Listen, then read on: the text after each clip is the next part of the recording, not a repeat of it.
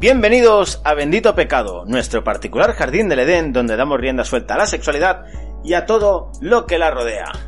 Una semana más estamos aquí reunidos. Después de este pequeño inciso y de esta pequeña pausa, tengo aquí de vuelta a mi queridísima compañera Fanny. ¡Oli! ¿Qué tal, humanidad?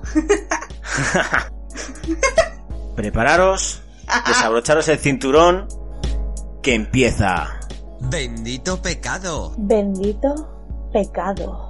Bendito pecado. Bendito pecado. Bendito pecado. Bendito pecado. Bendito pecado. Hola, Chencho. Bueno, justamente te pillo bebiendo el té. Cuéntame qué tal. pues muy bien, muy bien. Aquí estamos, como siempre.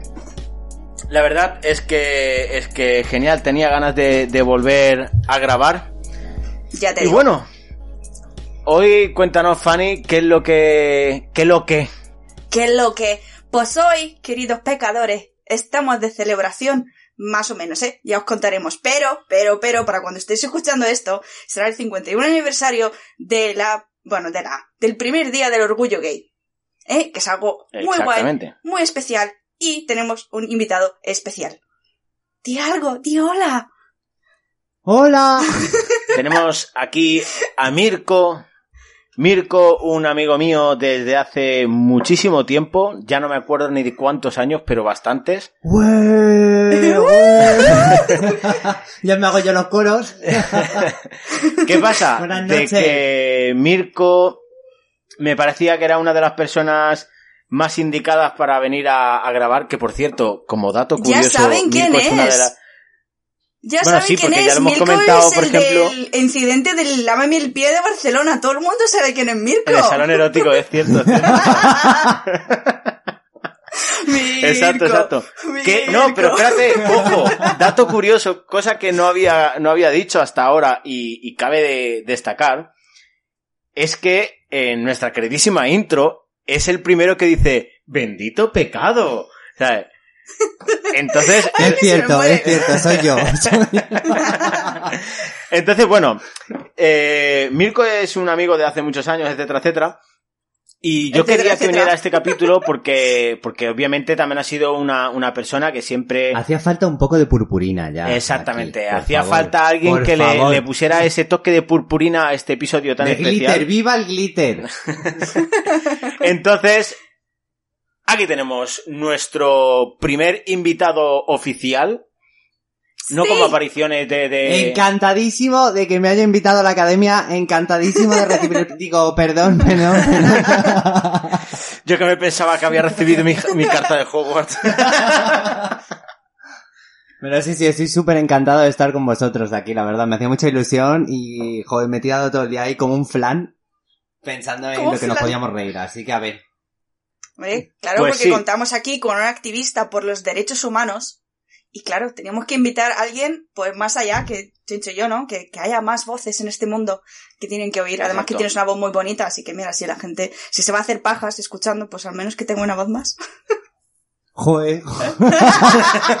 Joder. Gracias. De nada.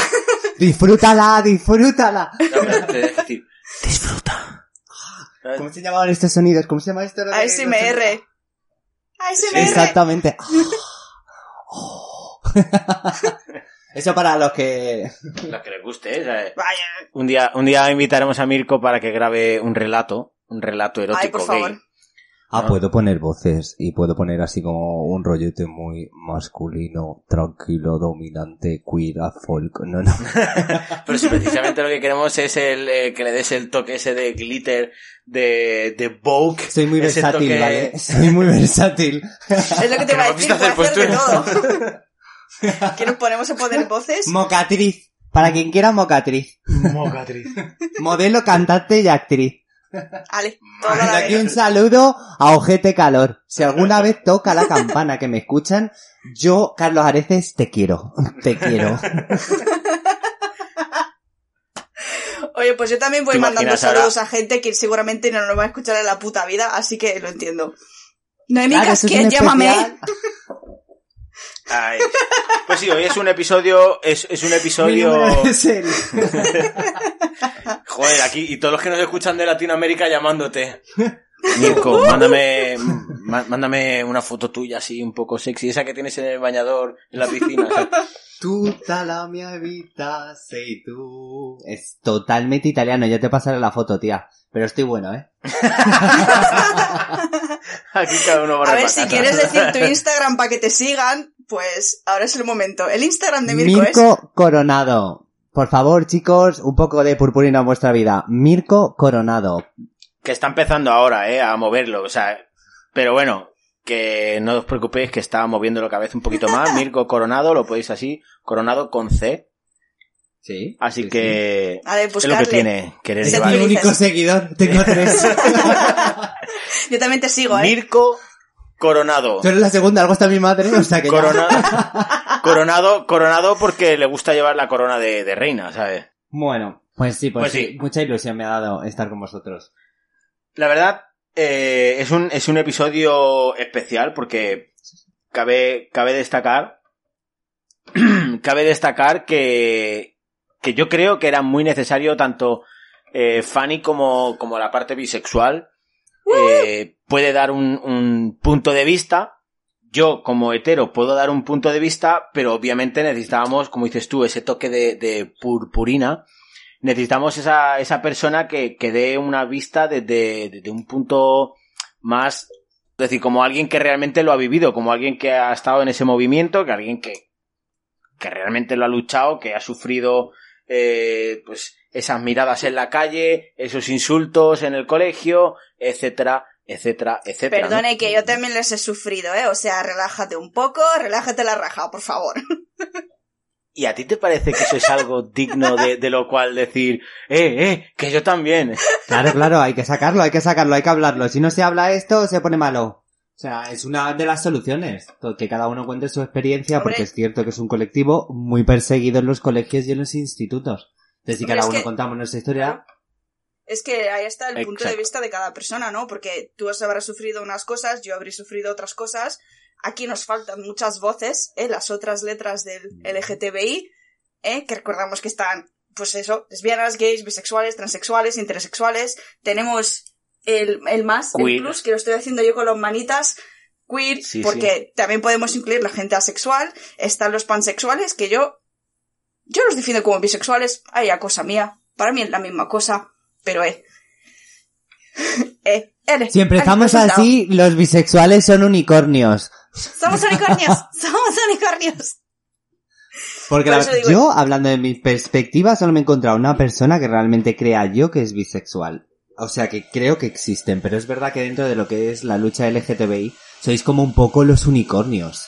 ¿Sabes Pero qué te somos quiero decir? Yo creo que somos Los la mayoría. enseguida como, "Ah, tú eres bisexual porque no, te has, no has probado bien. O la, ¿sabes qué te quiero decir? Es como muy raro dentro de los gays mismos reconocer que existe la bisexualidad. Y de hecho es uno de los colectivos menos visibilizados de, del acrónimo. Hombre, a nosotros nos borran. Desde luego. A mí me han borrado de todos los aspectos. Quiero decir, si estoy con una... Para. ¿Qué pasa? Paro. ¿Qué es ese ruido? Mi madre. Pues cierra la puerta. haciendo su vida. No, pero es que está en la otra habitación. ¿Yo qué quieres que le haga? Ah, vale. Ahora se Vale, va. pues sigue. Espera, que a ti te espera, han borrado. que Ahora se va. Espera que se vaya. Vale. Oye, pero no soy maleducado saludar, coño. Es su casa. No, sea, ya, ¿qué ya se ha ido. pues eso, a mí cuando, por ejemplo, yo llevo muchos años fuera del armario. No sé si tenía 13 o 14 que dije, es que a mí me gustan las chicas también. O sea, abiertamente a todo el mundo. Eh, lo que implica eso en el instituto, que ya sabemos que los adolescentes amables así en general no son. las cosas como son. No es el caso. Mucha Y yo- hormona. tenía noviete y era como, ay, ¿cómo dejas que tu novia sea bisexual? Como si yo le perteneciese, como si alguien me tiene que dejar ser quien soy. Y luego, si yo tenía interés por algunas chicas, es como, no, ¿sabes qué es lo que te pasa a ti? Que eres lesbiana, pero no te has dado cuenta todavía. Y claro, era como, que no, coño, que, o sea, ¿me podéis dejar ser quien soy, por favor? Y siempre era lo mismo, es como tú, porque no te has Es lo que comido te- una buena polla? Y yo, perdona, mm, sabré yo lo que me he comido y lo que no me he comido. Que esta boca es mía. Exacto. Hombre, yo, yo creo que una de las cosas de las que, de las que a veces hay que tener en cuenta en, en cuanto a esto es de que, que a veces se, se, se insinúa o se dice que cuando una persona es bisexual es porque mm, aún no se ha terminado de definir o no sabe si realmente le acaba de gustar una cosa o la otra. Es cierto de que, de que mucha gente puede tener una predisposición a una cosa en concreto.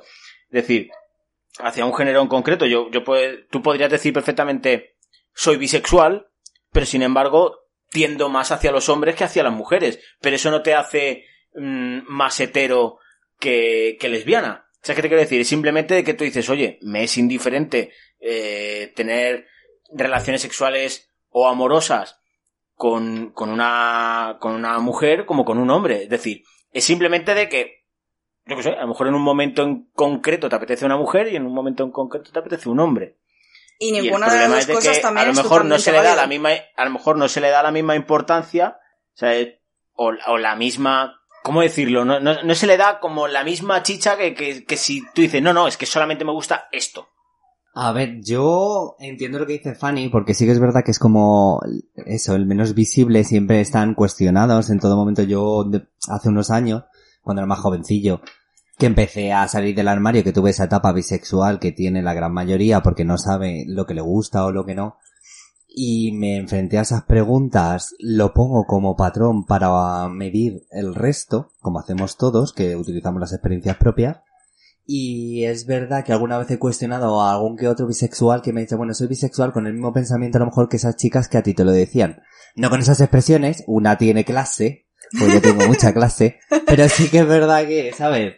Me lo, lo pensaba, porque claro, es como, es la no opción, que también es una opción. No elegir también es una elección, es cierto. Es Cuesta que yo más conozco para el mucha resto. gente así. Que yo conozco mucha Ay, gente que, montón, que no sí, sí. sabe, que no sabe o no quiere acabar de admitirlo o se lo está cuestionando y dice, pues soy bisexual. Ahí lo dejo. Entonces cuando ya Claro. se acaban, cuando ya acaban de descubrir realmente quiénes son, pues te dicen, uy, los perros de los vecinos. Bueno, pues eso ya cuando se Pues vaya deciden, cosas más raras, vaya cosas más raras que te dicen. Uy, los perros de los vecinos. Ahora, ¿ves? Ahora ya está, ya me he reído, ya se me olvidó lo que estaba diciendo yo. Vaya cabeza la mía. Póndese que te estaba diciendo. Estábamos hablando de lo del colectivo, las chicas estas que entiendo por qué pueden habértelo dicho, Ah, sí, sí, aunque sí. es verdad que yo lo diría de otra manera. Yo, por ejemplo, Pero tengo una, entiendo. tengo una amiga que lleva, ahora mismo está en plena crisis de identidad sexual, que todo apunta a que sea lesbiana, todo apunta a que sea lesbiana, ¿por qué digo esto? Porque todas sus fantasías son con mujeres, siente más atracción hacia mujeres, ve un pene y le da repelús, que yo qué quieres que te diga, si ves un trozo de alguien y te da repelús, plantéate las Ya está cosas. hecha la elección. Pero claro, le cuesta mucho decir, pues no, no, soy lesbiana y no soy bisexual, porque lleva tanto tiempo con el término de soy bi, se lo ha hecho tan suyo, que ahora le cuesta salir de ese, y yo entiendo que, bueno, pues luego la gente se cree que todo el mundo que es bi en algún momento de su vida dirá, no, en realidad, a mí lo que me gusta es Claro. que, que lo hay, ¿eh? Que, y no pasa nada, Yo me lo ¿eh? imagino como habitaciones. ¿Sabes qué te quiero decir? Entonces es como el, el bi se es el vestíbulo. Luego tú ya tiras para el ala de las mujeres o para el ala de los hombres o el ala sexual o el ala, yo qué sé, gerontófilo, cada uno que haga la libertad, libertad. Pero la cosa es que la primera normalmente siempre suele ser bisexualidad, ¿sabes? Es con lo que te lanzas a empezar a experimentar a lo mejor dentro de lo que no es normativo. Pero tú crees, sinceramente, que... Quitando cuatro pastores. O sea, ¿tú, tú crees que, que la bisexualidad es, por ejemplo, como, como lo estás expli- explicando, como si todos fueran, di- digamos que cada sigla fueran habitaciones? ¿Tú crees que la bisexualidad es una habitación más? ¿O es como dices el vestíbulo? El vestíbulo está dentro del edificio y es una habitación. A ver, no lo estoy haciendo de menos. Simplemente digo que es el primer paso hacia empezar a plantearte otros tipos de sexualidad. Normalmente, porque claro, tú no, tú dices, uy, me gustan las pollas. Y empiezas con tu rollo bisexual, no, no saltas directamente al gato o al perro, uy, me gustan los perros, no, o sea, normalmente empiezas por las pollas y luego ya, pues si la cosa mola, profundizas. Vale, vale, vale, vale, ¿no? Es que, por Yo- ejemplo, no, o sea, yo o qué sea, sé. Que yo quería decir una última, un último ejemplito. Mi, bueno, un amigo mío, mi vecino de hace años, cuando estábamos en el instituto, él decía que me iba detrás a mí. Y dije, bueno, pero algo no se acaba de sentir, ¿sabes? Cuando alguien te dice que le gustas, normalmente sabes que le gustas, hay un, hay un algo detrás. Y yo decía, se nota, se nota. y decía, Sí, sí. no. Y años más tarde dijo, soy bisexual. Y yo, no. Algo como que no acaba de encajar. Pero claro, no se lo voy a decir porque yo no soy nadie para negarle la sexualidad a otra persona. Y años más tarde acabó de salir del armario y dijo, ¿sabes qué? Soy gay. Yo decía en el instituto que me gustabas tú porque eras mi mejor amiga y es una persona con la que me llevo súper bien y pensé que si tú como mi mejor amiga es lo que siento por ti, pues será lo que se siente por las personas que les vas detrás, que no lo sabía. Y años más tarde ahora está casado con su marido, están súper felices de la vida. Creo. Esperemos que sí. Creo. Creo. Eh, Hemos Un perdido beso desde aquí. Hemos perdido el contacto desde el instituto. Pero, claro, lo que te quiero decir Bueno, es que... tú manda el beso, por si acaso. Igualmente. Es una, es una fase por la que pasó él, porque claro, pasar de, creo que me, o sea, lo normal es que, lo normal, entre muchas comillas, es que me atraiga a las mujeres, de repente me doy cuenta que me trae un nombre, es como, ay, pues seré bisexual, a realmente decir, ¿sabes qué? Realmente nunca me han atraído las mujeres, es simplemente que me han metido en la cabeza qué es lo que tiene que pasar. Así que yo entiendo que mucha gente pase por una fase bisexual, lo que no quiere decir que todos los bisexuales estamos en una fase, porque en ese caso yo llevaría una fase 20 años. Y no es el caso. Eh, Es bueno, no soy. tiene por qué. O sea, el tiempo en sí, sabes, 20 años a lo mejor es, es un tercio de vida o un mejor. cuarto de vida, en realidad. Entonces puede ser una gran etapa de tu vida que se defina, por ejemplo, por, por una homosexualidad en ese momento y luego pases otra vez a una heterosexualidad. Y eso en un completo conforma esa bisexualidad vital, que no en tu cabeza. ¿Sabes qué te Sí, quiero sí, decir? sí. Porque ahora también yo voy conociendo gente nueva y, o sea, gente joven, mejor dicho, nueva, sí, nueva también. Pero claro, conozco a la gente joven y veo que los límites son muchísimo más fluidos. Sí. Entonces, me, da la que impresión, echar foto. me da la impresión esa de que su bisexualidad será eh, más a lo ampli a lo general que en concreto en una etapa, yo que sé, los eh, dos, cinco años, chicos y chicas, sin ningún problema. Creo que a lo mejor será más del palo, espero cruzo los dedos porque implica Por favor. para mí muchísimas cosas mejores, ¿sabes? Más profundidad emocional, mejor mm, gestión del amor, de las emociones, de todo esto, pero bueno, la cosa, me da la impresión de que estarán, pues eso, una pareja chico, un par de años, una pareja chica, un par de años, una pareja chico, dos chicas, ¿sabes qué te quiero decir? En vez de hacerlo en cantidad y, a- y que sea más sexual, será más sensibilidad, ¿sabes? Más sentimientos, más emociones, más... y menos tiempo, menos cantidad. Me quiero pensar, ¿eh? Ole.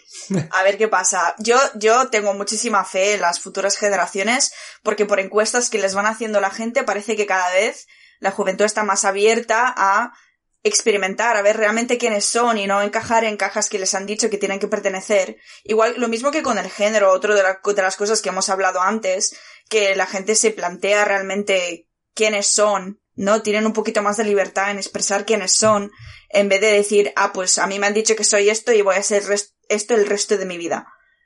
Y a mí me gusta ver que hay, ¿no? Que, que se puede fluir en una cosa y, y en otra. Espero pensar, ¿eh? Que con la lucha de los últimos 51 años que hemos hecho todos, espero, por favor, incluso la gente que no ha luchado, la gente que simplemente ve a una pareja en la calle y le sonríe, que ya parece que es un acto de revolución, ¿no? Apoyar a alguien que ser quien es y no, no mirarte mal o insultarte, porque eso obviamente pasa mucho, por desgracia. Que ya es. Llevarlo con la cabeza alta, que también yo a pie de calle, es verdad que veo muchas parejas que empiezan tímidamente pues a mostrar sus sentimientos, cogerse de la mano, darse un beso público, ir juntos a la playa, tener un poco de, de intimidad de pareja entre ellos sin que tener en cuenta el entorno. Y es muy bonito, pero aún así sigo viendo también más del colectivo que tiene la cabeza gacha, que suelen estar siempre o a la defensiva o tienen problemas a lo mejor traumas consigo mismos o con otras relaciones y llevan el, su letra del acrónimo LGTBI como si fuera una letra escarlata y en realidad se tienen que sentir orgullosos, se tienen que sentir muy orgullosos por ser diferentes. Es que eso ya es un mundo aparte. Es Dentro que... de lo que es esta totalitario, o sea, para mí, en este sentido tenemos mucho que hacer porque tiene que haber un tejido social de apoyo a estas personas que creo que no lo hay, no, no conozco todos los casos, pero no creo que haya un buen tejido social detrás para que vayan con ese miedo que en realidad luego no es nada. ¿Sabes qué te quiero decir? Es a lo mejor cuatro caras de cuatro viejos que te ponen cara de limón, dos señoras, dos Karen, que están ahí Karen. flipando. No. Karen. Bueno, y que también hay que entender de que a día y de hoy... luego no es nada más. A día de hoy es que ya también eh, la gente tiene que empezar a, a- a verlo como algo normal. Es decir, que, que habrá cuatro personas que te van a poner mala cara. Bueno, pues tío, o sea, es, es una cuestión de que tienen que empezar a evolucionar. Tienen que empezar a... O sea, yo creo que cuanto más se visualice, cuanto más se normalice, la, la, esta, esta gente, pues bueno, a regañadientes lo tendrán que acabar aceptando tanto si les gusta como si no. Es decir, a lo largo de la historia se han ido imponiendo y imponiendo un montón de cosas que al fin y al cabo no nos han gustado y, y- o sea, muchas cosas no nos han gustado y, y se han acabado comiendo ahí con patatas, ¿no? Hombre, yo os he La dejado... es- Uy, perdona. Sigue.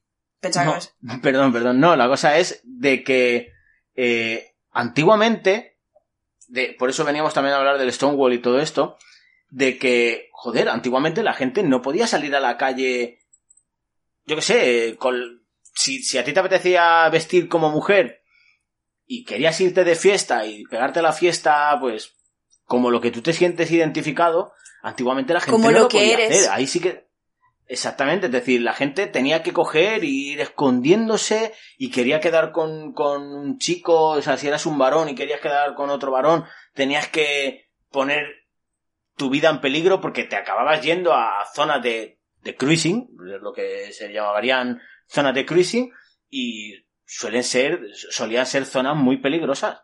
Entonces, donde te arriesgabas a que te pegaran una paliza, que te robaran, a que te clavaran una jeringuilla, etcétera, etcétera, etcétera.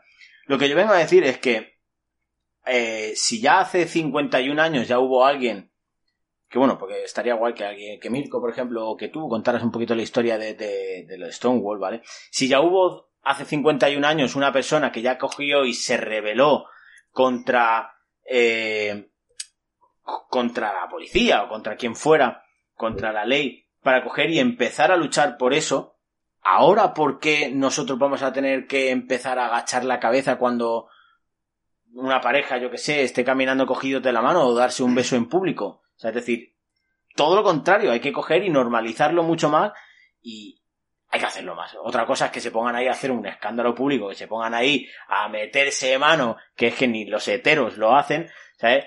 Ay, ay, Pero, ay, oye, ay, ay, ay. libertad, libertad. Libertad, pero Eso como a mí me gusta, eh, que conste, no libertad del todo, como, No. como yo, como a mí me gusta. No, a mí me gusta no. Ojo, no, no me, no me pongas a mí ahora esa cruz, porque no es así. Yo lo que vengo a, a referir de que, bueno, teniendo en cuenta de, de la situación y el sitio donde estás. O sea, a mí me gusta masturbarme, pero no me voy a masturbar en la calle, ¿me entiendes? O sea, Yo es que me gustaría hacer un inciso. O sea, cuando hablamos, es verdad que parece a lo mejor somos un pelín pretenciosos, porque también venimos de un país en el que está bastante bien considerado lo LGTBI, que se, en nuestro caso España, en el tuyo Canadá, son países abanderados de la causa, que pelean mucho, y que es mucho más difícil en otros países donde el estándar social es lo imperante. Entonces, claro, ahí, yo qué sé, pues Ucrania con sus campos de concentración para gays que llevan dos años metiendo caña. Cabrones, soltadlos. Por favor.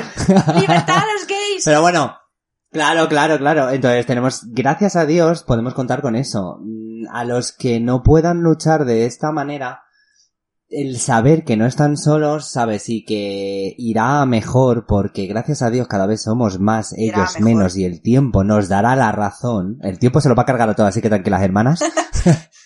Entonces solo tenéis que esperar y que aguantar y poco a poco y en la medida de lo posible que nos hagan de menos y tener ese orgullo. es y que luego piensa... no, te No, iba a no, decir no, que, favor, que piensa, pues eso, ¿no? Cuando si estamos volviendo a Stonewall, todo esto, toda, toda esa historia, todo ese, bueno, esos días de lucha, vienen por años de aguantar que no, por ejemplo, a- si tú te veían abiertamente homosexual o ellos creían que eras homosexual en bares, no te daban alcohol. Era ilegal. En los sitios que eran ilegales, pero para gays que se sabía que existían, pero aún así eran ilegales, por ejemplo, no podían poner música porque si venía la policía había dos hombres o dos mujeres o, ¿sabes?, dos personas bailando juntas que no fuesen eh, para ellos heterosexuales, se los llevaban a la cárcel y sobre todo a las mujeres trans, que las maltrataban, las violaban, las pegaban, o sea, horrible, horrible. Y Stonewall fue un sitio que mm, abrió sus puertas a todo este tipo de personas que no tenían dónde ir y aún así era un sitio por lo que se sabe históricamente porque hay gente que aún está viva desde ese día, ¿no? Que te cuenta cómo fue, gente que te dice era un sitio de mierda. O sea, no estaba acabado, no había agua. Lo que pasa es que era el único sitio donde la gente podía ir y ser quien es. Y además era un sitio que pertenecía a la mafia, o sea, ya para hacerlo peor, porque la mafia sacaba pasta de esto.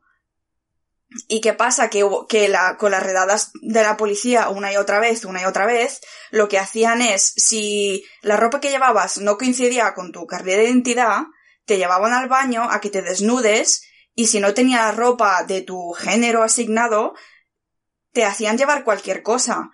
Y metían manos lesbianas a propósito, ¿no? En plan, "Mm, te va a tocar un buen hombre. Había un abuso policial con cada redada hasta ese día que hubo una mujer en particular que se sepa que se resistió mucho, empezó a gritar, nadie va a hacer nada, vais a dejar que me hagan esto.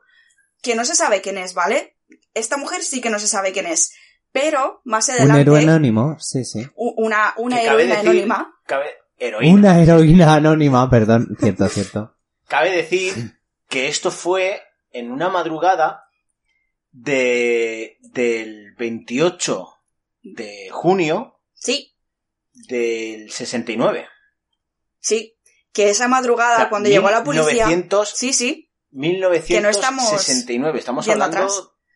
Exact- exactamente, es decir, la cosa es de Que que... todavía queda gente que sufre las consecuencias de esos días, sí, sí, que no es tan atrás. Por eso digo, digo... Por eso digo que es que yo he visto entrevistas con gente que estaba allí. ¿Sabes? Que no estamos yendo Exacto, 200 es decir, años al pasado. Y claro, todas estas personas que están diciendo, oye, pasó, uy, mi ordenador, oye, que pasó esto. Y claro, hubo tres días de, de revuelo, total y absoluto, porque la policía seguía viniendo, la gente estaba plan, hasta aquí, hasta aquí hemos llegado, que yo quiero bailar. ¿Qué clase de mundo es este del que no puedo bailar, el que no puedo ser quien soy, que no puedo cogerle la mano a la persona a la que quiero? Se acabó. Se La acabó. desesperación de los que no tienen nada. Claro, eran, eran despojos, era un poco menos que despojo, era el ostracismo social salir del armario. Y la Entonces esa es la valentía de los, de los que no tienen nada. la gente que no tenía nada que perder, que eran sobre todo dos trabajadoras sexuales, que yo quiero dejar esto claro, tenemos el Día del Orgullo Gay gracias a dos trabajadoras sexuales, entre otra mucha más gente, pero dos de las líderes, dos trabajadoras sexuales, una latina y una negra, que se enfrentaron a la policía y dijeron hasta aquí. O sea, no tendríamos un movimiento sin mujeres trans, sin mujeres trans de Bueno, color, sin mujeres trans, poco- trabajadores sexuales. O sea, yo aquí os lo dejo. que en este momento cabe todo el mundo. Debería estar todo el mundo.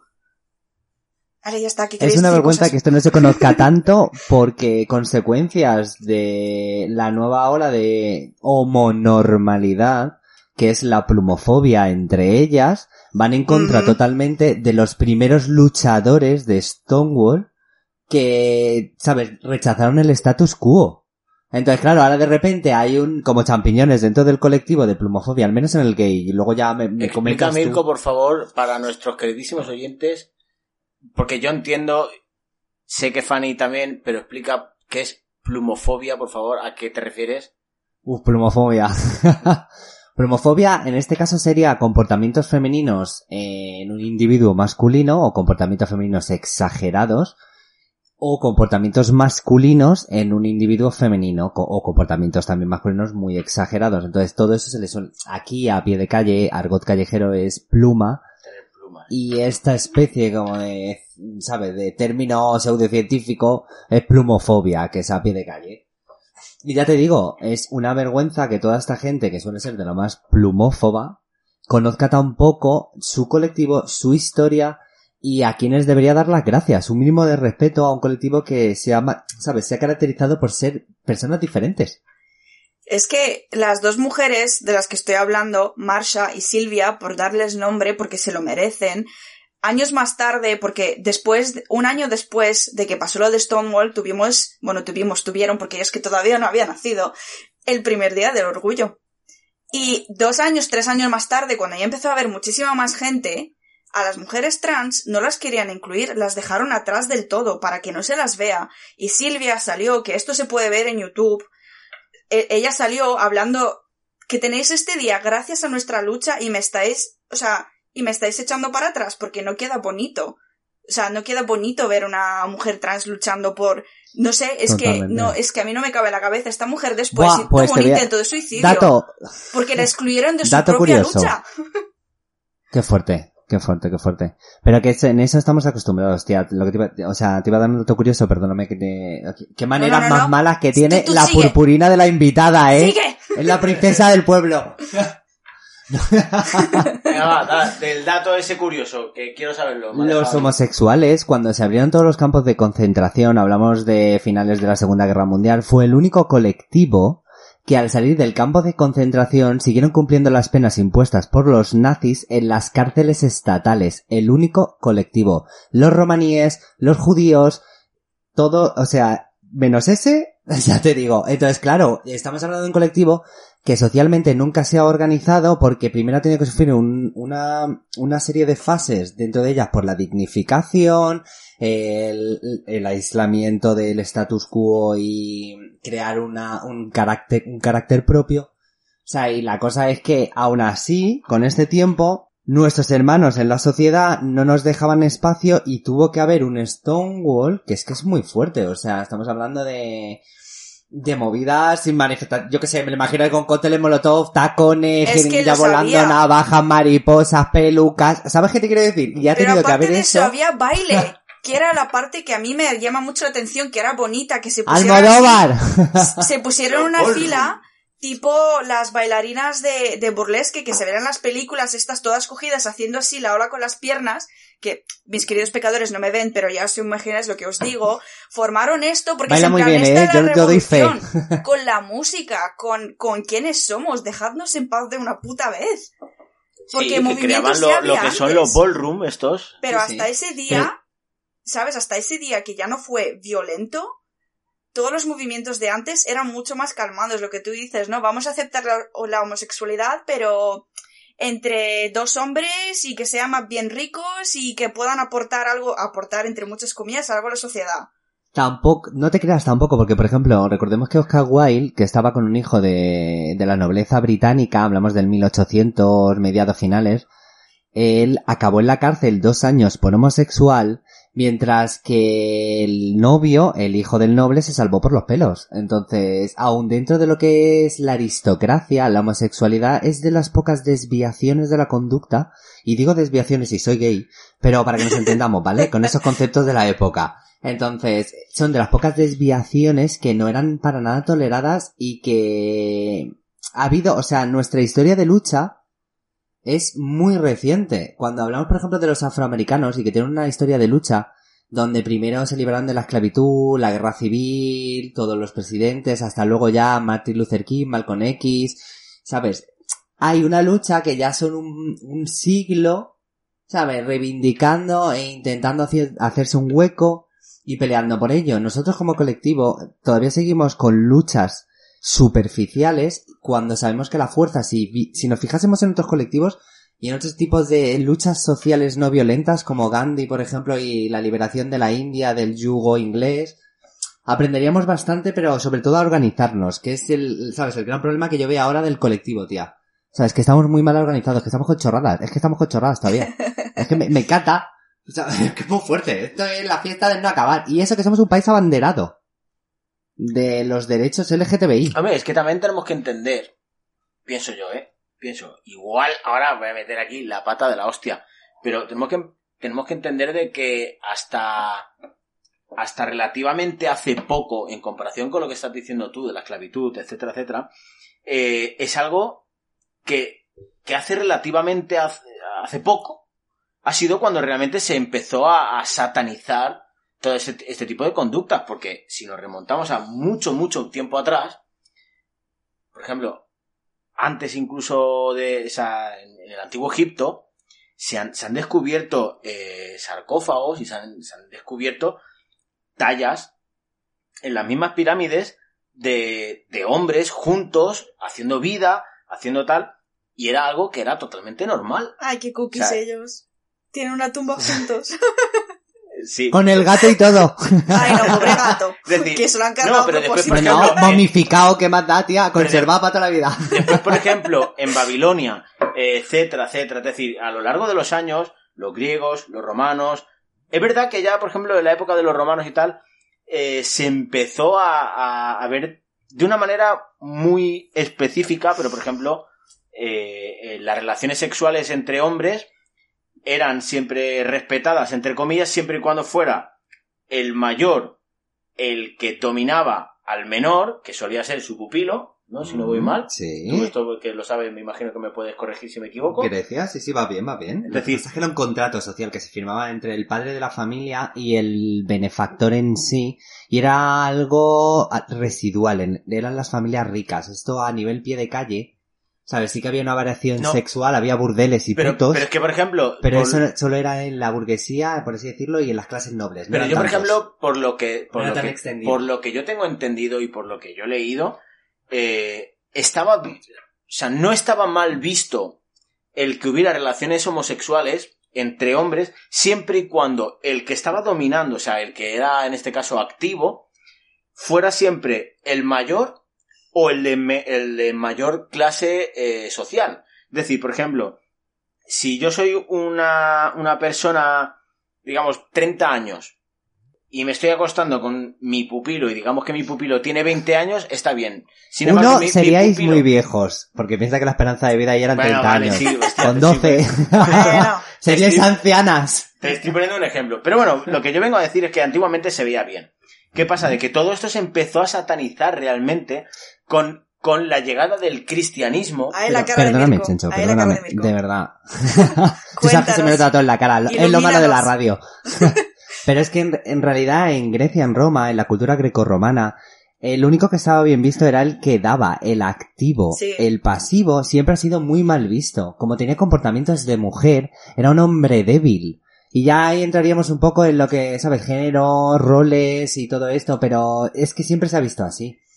Es ahora, a raíz de los, del movimiento hippie, los años 60, 70, cuando se empieza a rehabilitar un poco el papel de la mujer también dentro del núcleo familiar, que el pasivo, por así decirlo, el más, eh, el algodones, eh, el, eh, yo qué sé, nos entendemos, es, es una opción válida y que puedes llevar con la cabeza bien alta. Yo, además, que la variación, viva la variación, que yo varío mucho y es muy guay. es que lo que te iba a decir, que no tiene que ser una cosa o la otra continuamente.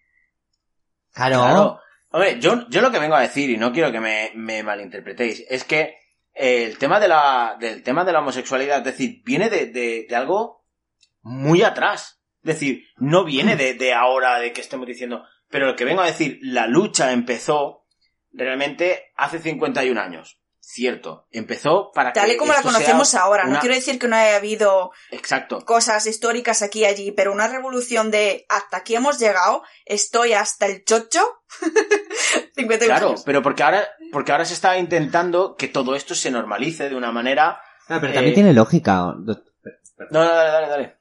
O sea, también tiene lógica si, por ejemplo, lo comparas con la pirámide de Maslow, de lo que son los requisitos del individuo, es normal que ahora, mm, siglo, finales del siglo XX, principios del XXI, es cuando las luchas sociales tienen más protagonismo que no las guerras por el pan y el agua, Hombre, claro. ¿sabes? O por, o por la ropa. Las del petróleo, pues ya veremos si llegan, que ya hemos tenido unas cuantas, pero bueno, la cosa es que es normal que ahora estemos centrados en esto. Cosa que me, me alegra un montonazo.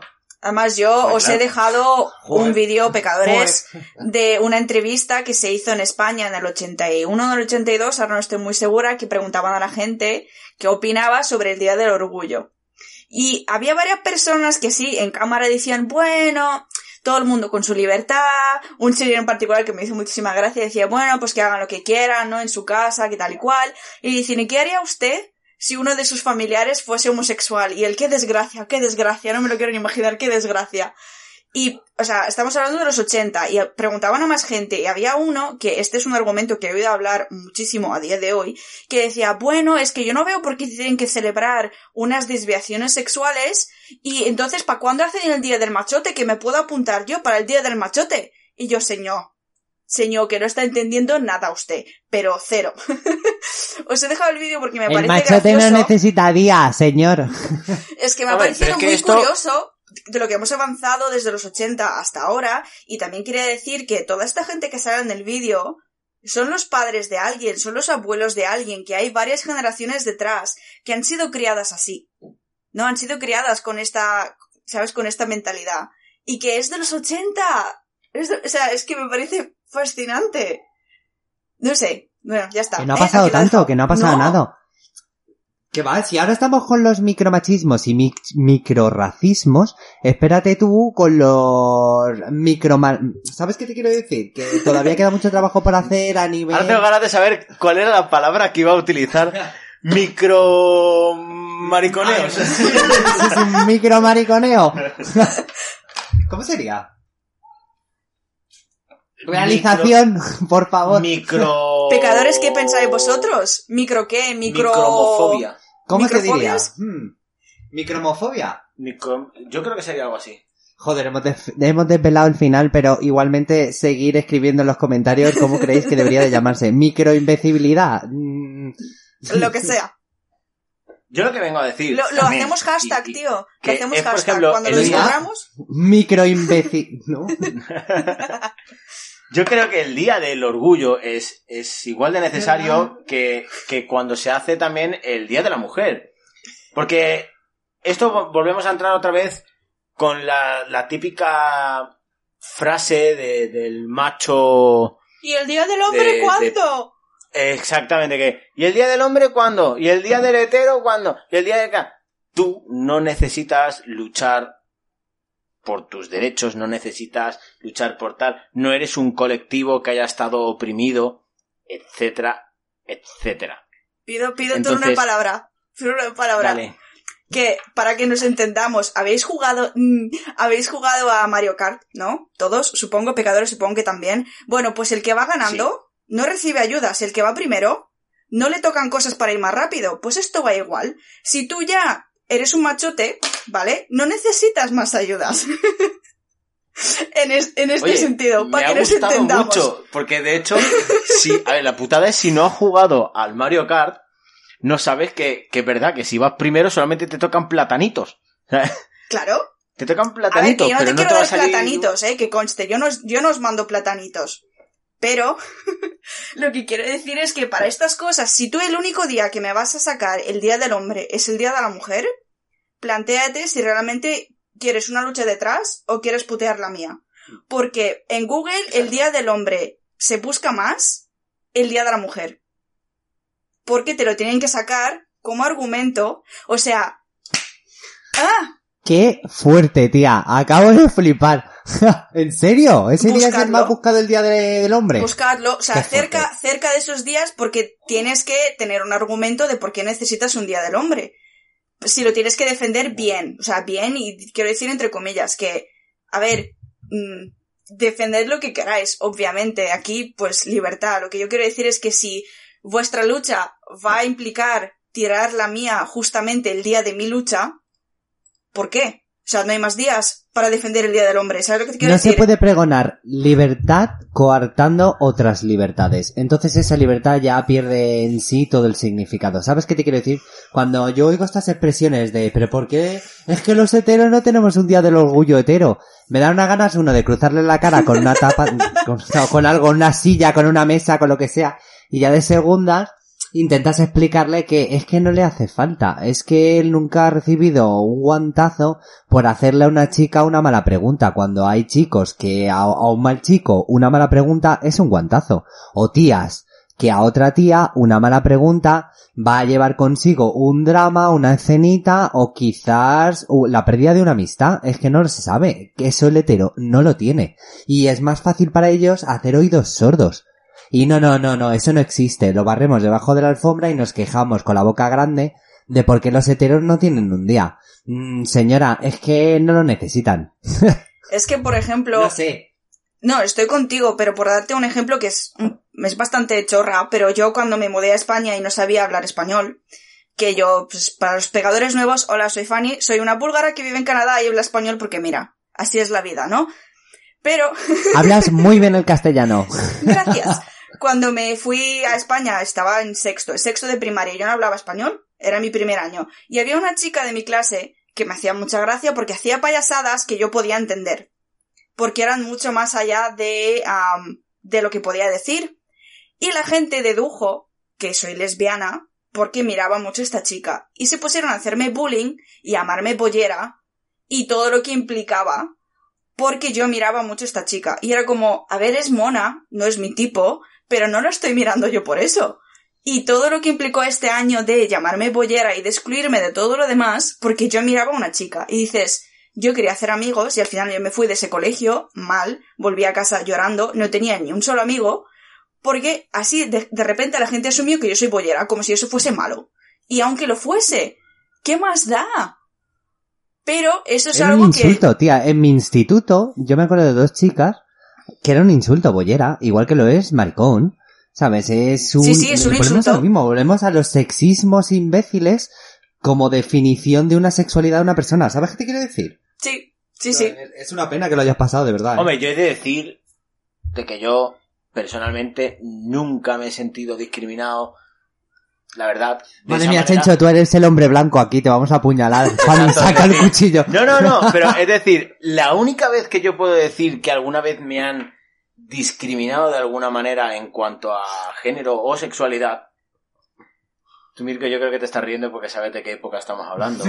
¿Vale? Pero Mi yo no. época super mega jarroquera. Ay, es verdad. Cuando yo a lo mejor Con me los pintaba pitillos. las uñas Mm. con, o con los leggings, Que se te vean con los- mis botas Los, tejanas. los testículos veamos claramente tu, tu, tu bulto. Exacto, es decir, claro que yo a El lo mejor... Prince Albert, para todos los que no lo sepáis, Chencho tiene un Prince Albert, que ahora él explicará qué es. Creo que lo hemos mencionado, pero explícalo otra vez. Sí, ya lo hemos comentado, sí, que tengo un piercing en el cimbrel. El En, cimbrel. en el... Le Eh, cuento una Muy- anécdota. muy técnico. Te contamos una anécdota, Fanny, de cómo me enteré que tenía un Prince Albert. Si lo viste en la playa igual que todo el mundo. No, mucho más interesante, tía. Nosotros somos amigos de muchos años y tuvimos una etapa, como todos los adolescentes, que se juntan con los amigos, iban a la casa de los colegas y tal y cual. Entonces, nosotros, que éramos un grupo de amigos, íbamos a la casa de entonces de Chencho. Y claro, llegas a la casa de tu amigo, enciendes la play, quieres poner música, abres el ordenador y ves a tu colega en todo su esplendor, ¿vale? Bandera en alto, con pendón ondeando, y te quedas muerto. Pero es que eso se tiró ahí meses, tía, que no tocábamos el ordenador ya por miedo de Chen y le metíamos caña, Chencho, cambia, la- cambia ya la foto, joder, no te da vergüenza que va a venir tu hermana, tu madre va a abrir el ordenador y la vas a liar. Ah, y pasaba, ver, pasaba. También Y cabe así nos decir, enteramos. cabe decir, cabe decir también de que al principio se puso esa foto de, de porque era la foto de, de fondo de pantalla, ¿vale? Tú imagínate eso, pues encima el ángulo me acuerdo que la Con foto pose era- y todo, eh, o sea, te lo digo, ahí había trabajo profesional de fotografía y digo, edición. el ángulo y Se todo. tiró horas, yo lo flipé. tío. Hombre, la foto La- ideal la- lleva tiempo. Claro, claro, claro, claro. Bueno, la, la cosa es de que era un poco como para hacer la broma. ¿Qué pasa? Que ya se quedó ahí. O sea, yo también es cierto de que he de decir de que soy una persona en algunos aspectos bastante dejado. Y cuando ya hay una cosa que la he normalizado tanto, eh, ya lo veo como algo súper normal y lo, lo veo, aunque sea algo tonto como esto, llega un momento que lo veo como algo normal y no le presto atención. A veces hay, hay una cosa de que yo puedo ver mi taza aquí encima de la mesa y, y se tira aquí una semana que llega un momento que en vez de cogerla, llevármela a la, a la pica y fregarla, que sería lo normal, como ya la llevo viendo durante una semana ahí, la tengo ya tan normalizado Este que pienso que es parte de... de- Aquí vive la taza. Y los hongos de entonces- alrededor. Por eso se tiró ahí bastante tiempo. Pero bueno, volviendo a lo que venía a, a contar A tu mi historia, ¿vale? El único momento, en, en el único momento en el que yo considero que, que me han llamado maricón o que me han llamado travesti o cualquier cosa de estas ha sido precisamente cuando me pintaba los ojos, cuando me pintaba las uñas, que me sigo pintando los ojos, por cierto, que el otro día Jess hizo, o sea, aquí mi queridísima mujer, cuando fui a actuar en el concierto, hizo un, una story mientras me estaba pintando la línea de ojos y puso como, como, como hashtag le queda mejor que a mí. O sea, le queda mejor que a mí y que además me dijo, tío, yo me tiro media hora para pintarme la línea de ojos y que me quede de puta madre y tú en menos de cinco te has pintado los dos ojos y te ha quedado genial. O sea, además me realza muchísimo los ojos. Eso es cierto. eso es cierto, eso me es cierto. realza, me realza los ojos un puñado y la verdad, yo considero que la línea de ojos me queda bastante guay. Jo, pues si hay muchos likes, subimos fotos en el Insta de Bendito Pecado todos travestidos. ¿Qué os parece la idea? Maravillosa. Esto es una idea que Fanny, esto es una idea que Fanny la propuso hace muchísimo Sí, sí, sí, tiempo, sí. la verdad. Es muy buena. Es que Pues ¿por qué no lo has hecho? Es que tengo que venir yo de la calle. Este lo propuso Fanny y dijo, no me acuerdo, no me acuerdo Ay, qué tenemos meta que dijiste, volver a dijiste- escucharlo. Había una meta detrás. No me acuerdo. Había una meta, había una meta. Decía, no sé si, si llegamos a tantos seguidores, no sé si en Instagram o en Evox o no me acuerdo. Pero, pero sí, que supuestamente decíamos de echarnos una foto así medio erótica o así medio travestidos. Estuvimos ahí medio comentándolo. Pero bueno, estuvimos ahí como, como diciendo un poquito a ver de, de qué o cómo. Y... Yo quiero likes. Likes, dadme likes, por favor. likes. Que acabo de empezar, mocatriz, en busca de trabajo. Likes. Yo tengo... Mira, tienes que escuchar la canción, es que son muy buenos. Yo a mí el subnopop me encanta y te tengo que pasar muchas canciones porque es que te vas a reír muchísimo. Desde aquí animo a tus oyentes, de verdad, que profundicen en ese género, que hay... Ayuda mucho, ayuda mucho. Sobre todo ahora que estamos, porque hay mucho mariconeo también en ese género, que ayuda mucho. Subnopop, eh, que el nombre ya lo dice todo, ¿sabes? Bueno, no son palabras mías, ¿eh?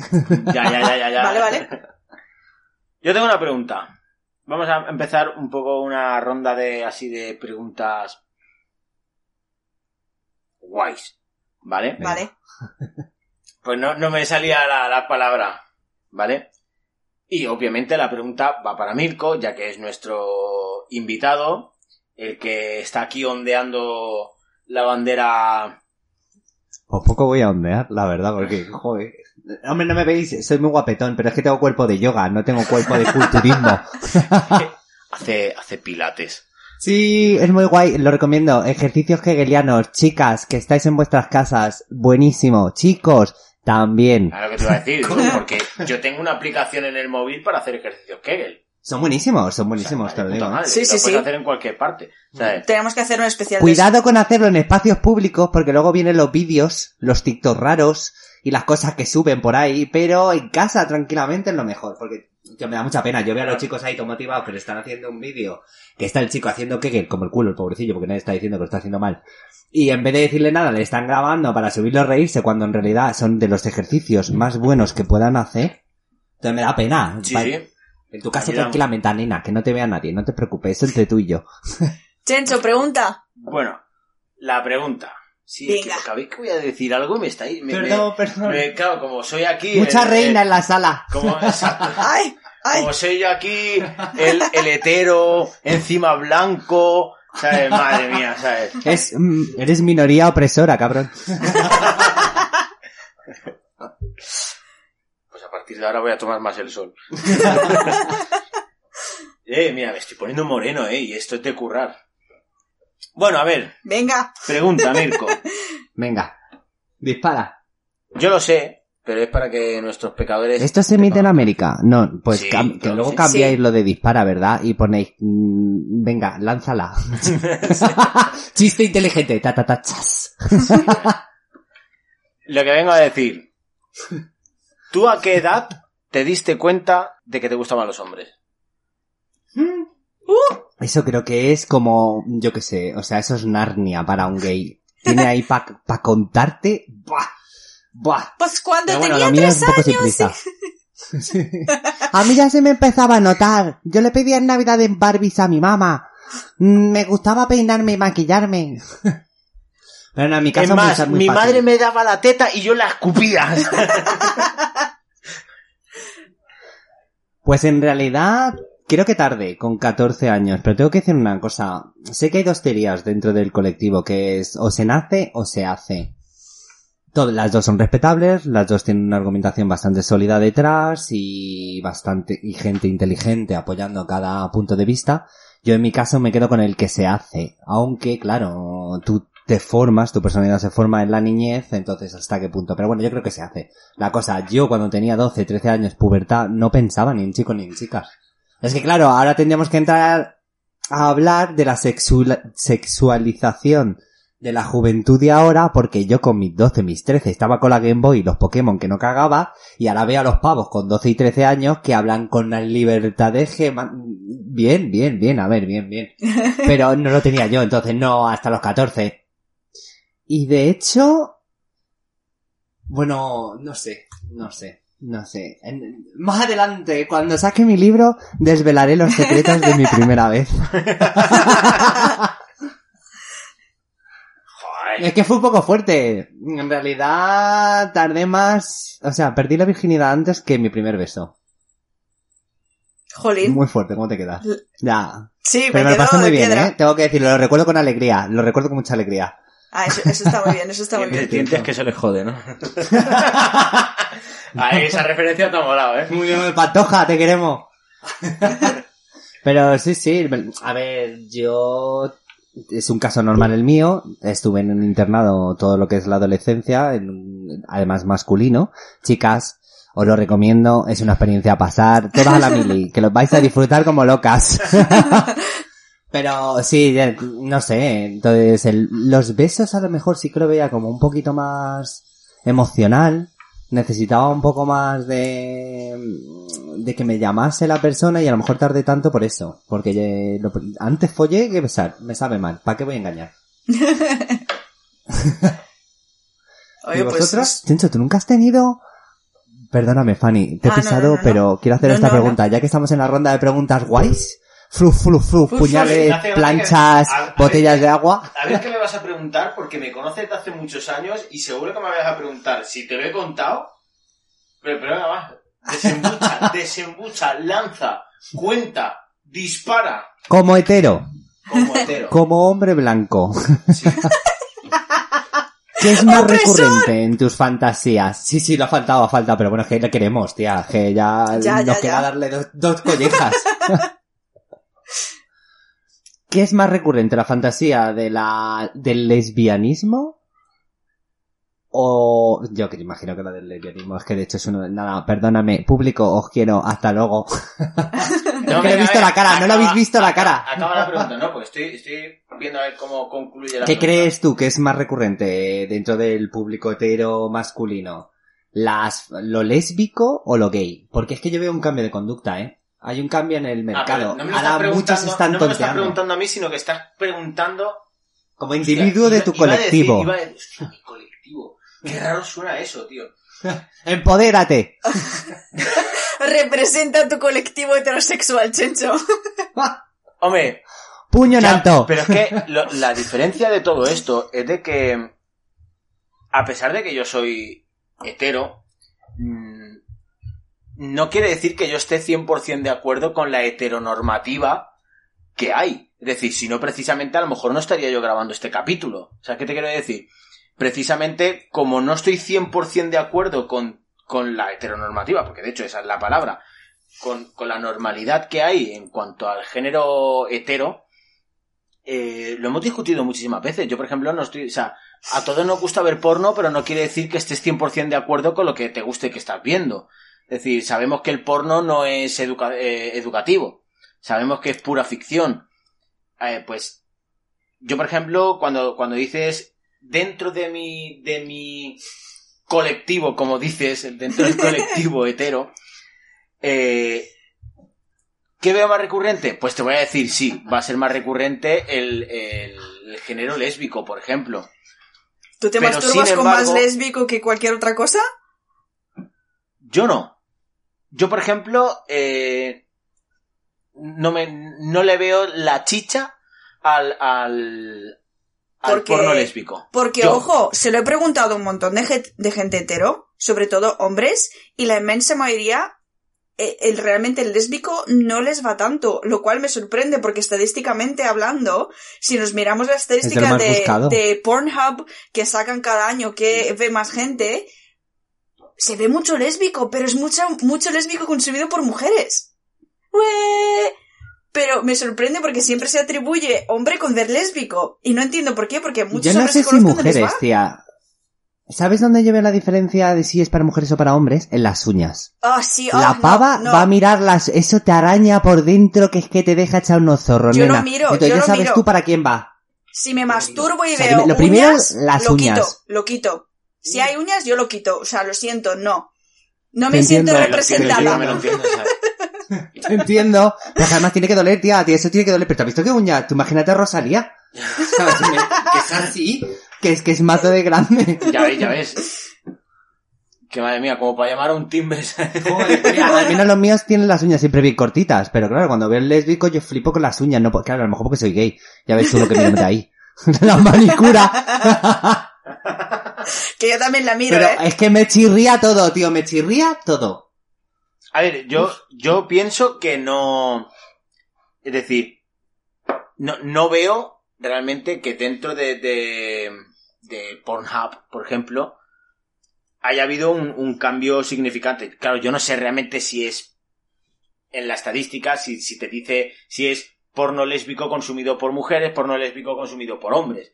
Yo eso no lo Sí, sé. sí, sí. Uno Lo de los pornos, ahora, uno de los géneros que más crecimiento está teniendo es el bi. O sea, mi pregunta, cuando yo te lo hacía antes, es como, ¿tú estás viendo que hay una especie como de cambio de tendencia? Que los hombres ya están dejando de tener el, el porno lésbico como un sota caballo rey, ¿sabes? Sí, como el Necesario. de- Sí, de- del y están que- pasando a otro tipo de experimentaciones más basadas en eso, en el sexo anal, pero ya con homosexualidad, la bisexualidad, que está empezando a fluir Pues también yo creo que el lado también es porque yo creo que también es porque ahora como todo esto se está normalizando y se está visibilizando mucho más ahora la gente o sea porque antes había páginas de páginas porno y eran únicamente porno para heteros. Entonces yo creo que ahora mismo como se está generalizando tanto pues ahora se- eh, el abanico se está abriendo muchísimo más. También te también te voy a decir y esto sí que ya lo digo dentro de, de de mi colectivo y como un colectivo que en este caso sí que me siento identificado Me puede. en este caso en concreto, que lo voy a,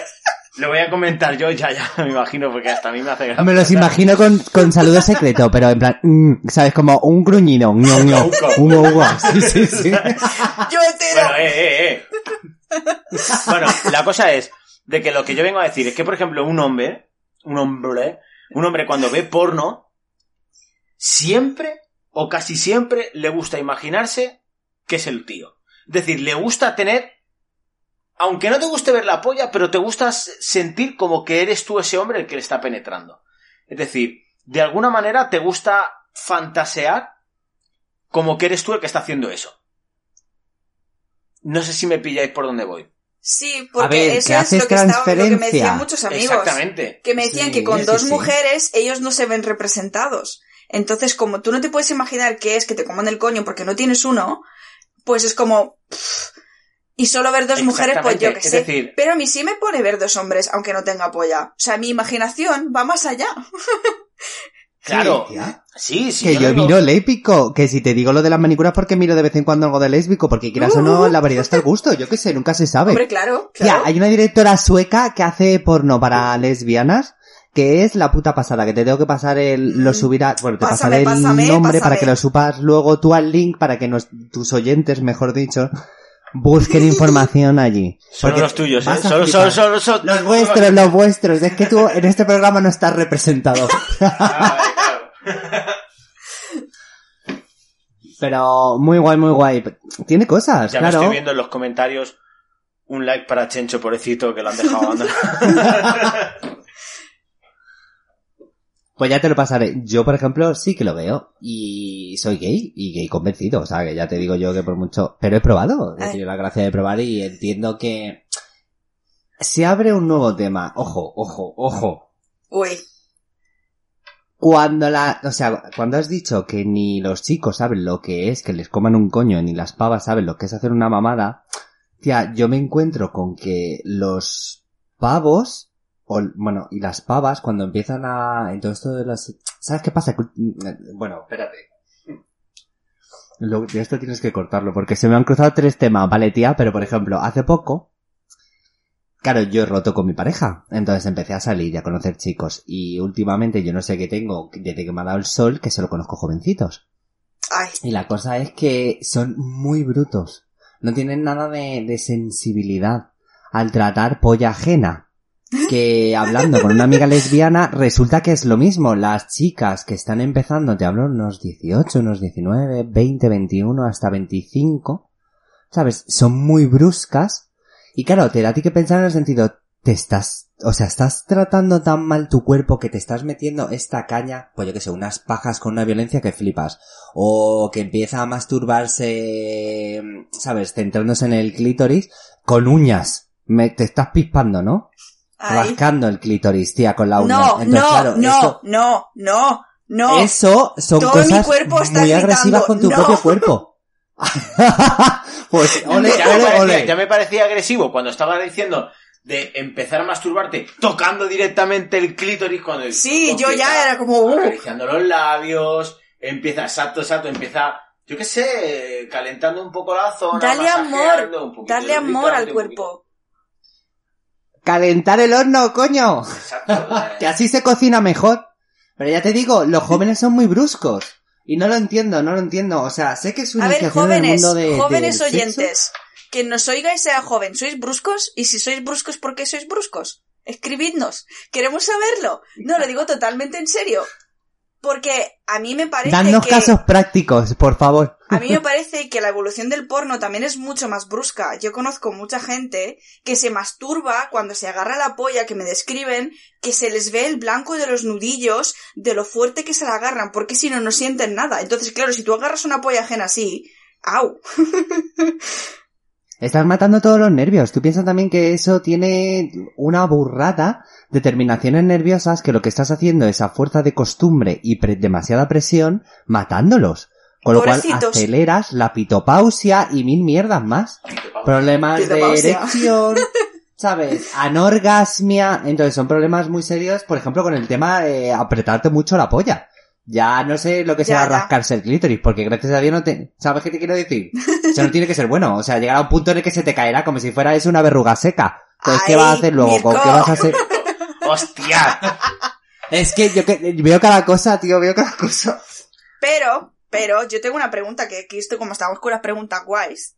Eh, una pregunta, Chencho, que no sé si te la han hecho alguna vez en tu vida y va para ti. ¿Tú cuándo te diste cuenta que Dale. eras hetero? Claro, aquí, aquí- Claro, claro, ahí, ahí. Porque claro, aquí vamos soltando. Yo creo que la pregunta.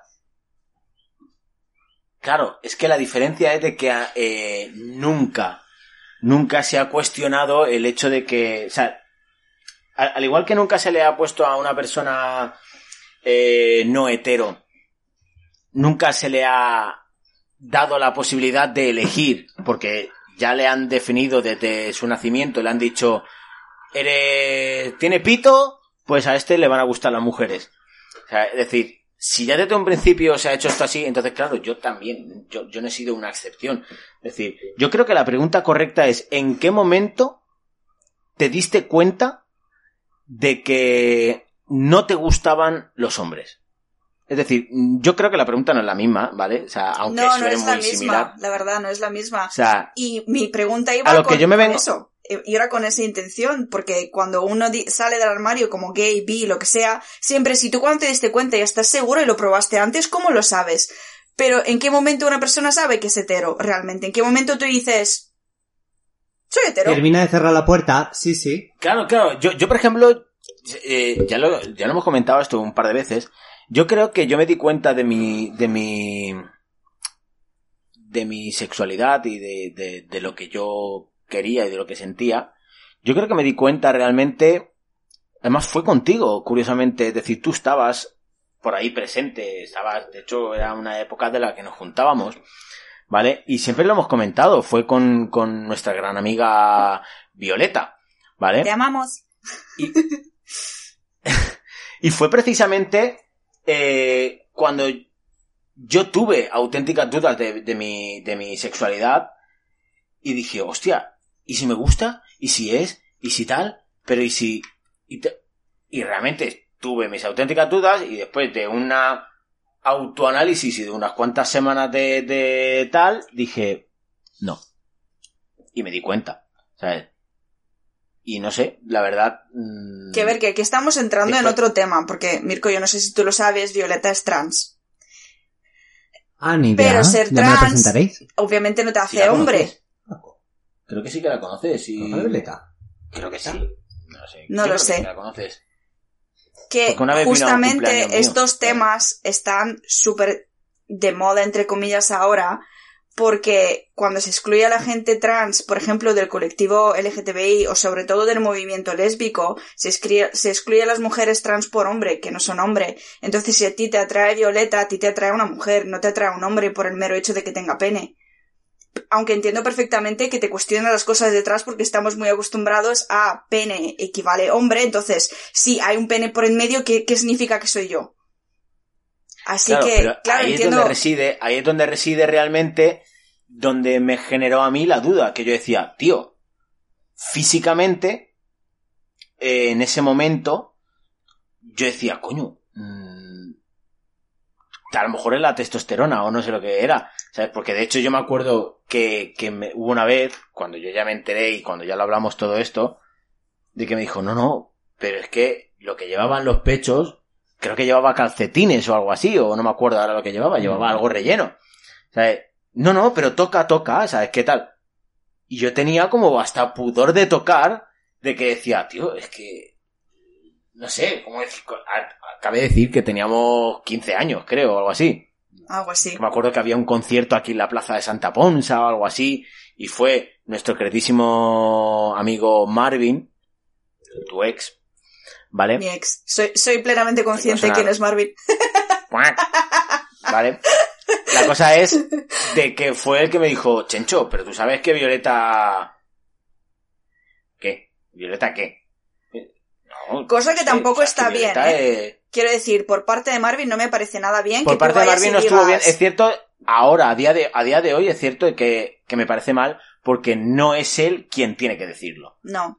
O sea, es decir, le est- estás privando la, la, la libertad a esa persona de coger y decirlo cuando esa persona lo considere correcto. Y además... A ver, yo no soy Marvin, ni lo conozco, pero vamos, lo único, imagino que te lo diría no con No, no con malicia, no, sino no, como no, no, para no, con avisar a un amigo Exactamente. de que es un caso especial, de Pero que aún no así, es todo lo que aparenta que hay más. Es el pensar que tienes que Aunque es avisar. verdad que como se expresa, muerte.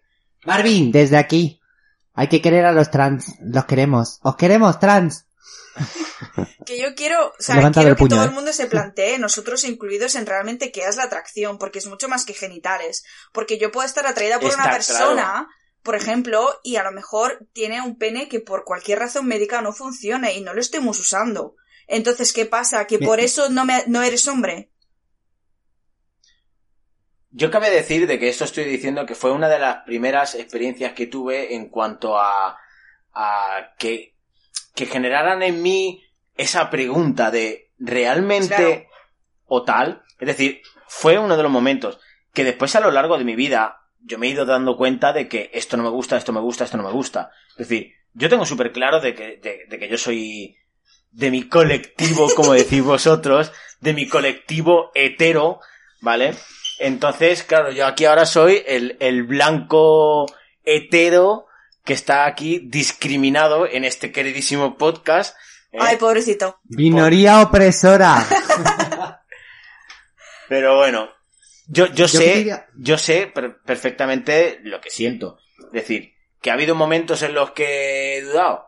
Vale, pero en ningún momento he tenido esa sensación de decir, hostia, o sea, puedo, puedo opinar, porque además me siento libre de opinar y decir, este tío es guapo, con mi mujer lo hemos hecho muchas veces. Hombre, por Hostia, pues este supuesto. tío está bueno. Tienes O ojos este en la cara. tiene- está fuerte. O sea, exactamente. Pero, ¿qué pasa? De que de ahí a saber que vas a tener eh, una, una reacción amorosa o incluso, o sea, a- afectivo-sexual, llamémoslo, que es la palabra correcta, de ahí Afectivo una, sexual. una reacción afectivo-sexual hacia esa persona, no, o sea, yo me he dado cuenta de que no, o sea, yo me siento 100% identificado por mujeres.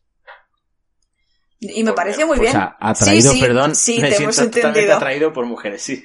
Pero aún así, Me he Déjalo claro, déjalo claro. lo que yo quería Que aquí decir no, parece que- no ay, era una crítica hacia ti. Oye, que me cuido el pelo, me cuido el pelo mucho más que algunas mujeres, ¿eh? Sí, sí. Doy fe de que se cuida el pelo mucho más que muchas mujeres. Sí, Ahora cierto. también cabe decir de que me lo estoy cuidando muchísimo más desde que mi mujer me dice, cariño, te tendrías que cuidar, deja de alisarte el pelo tanto, eh, que es lo que más me dice, ¿a que sí, cariño? Es que Yo está co- escuchando. Me gustaría coger un fleco que has dicho antes, Fanny, que es con lo de la puta manía de la sociedad de que lo que tiene pene es hombre y lo que tiene vulva es mujer. Ergo, si falta vulva o tetas, no eres mujer, si falta pene, no eres hombre. ¿Sabes por dónde voy? Que eso presenta también muchos problemas, por ejemplo, a las mujeres con cáncer de pecho o algún tipo de cáncer en el, o hombres, que en Yo los aparatos casos. reproductivos, que por culpa de la, jo, es que pasa, tía, por culpa de la cirugía, esos hombres se sienten menos hombres en casos de cáncer testicular donde han tenido que quitársele uno o los dos, o las mujeres se sienten menos mujer cuando les falta un, pecho.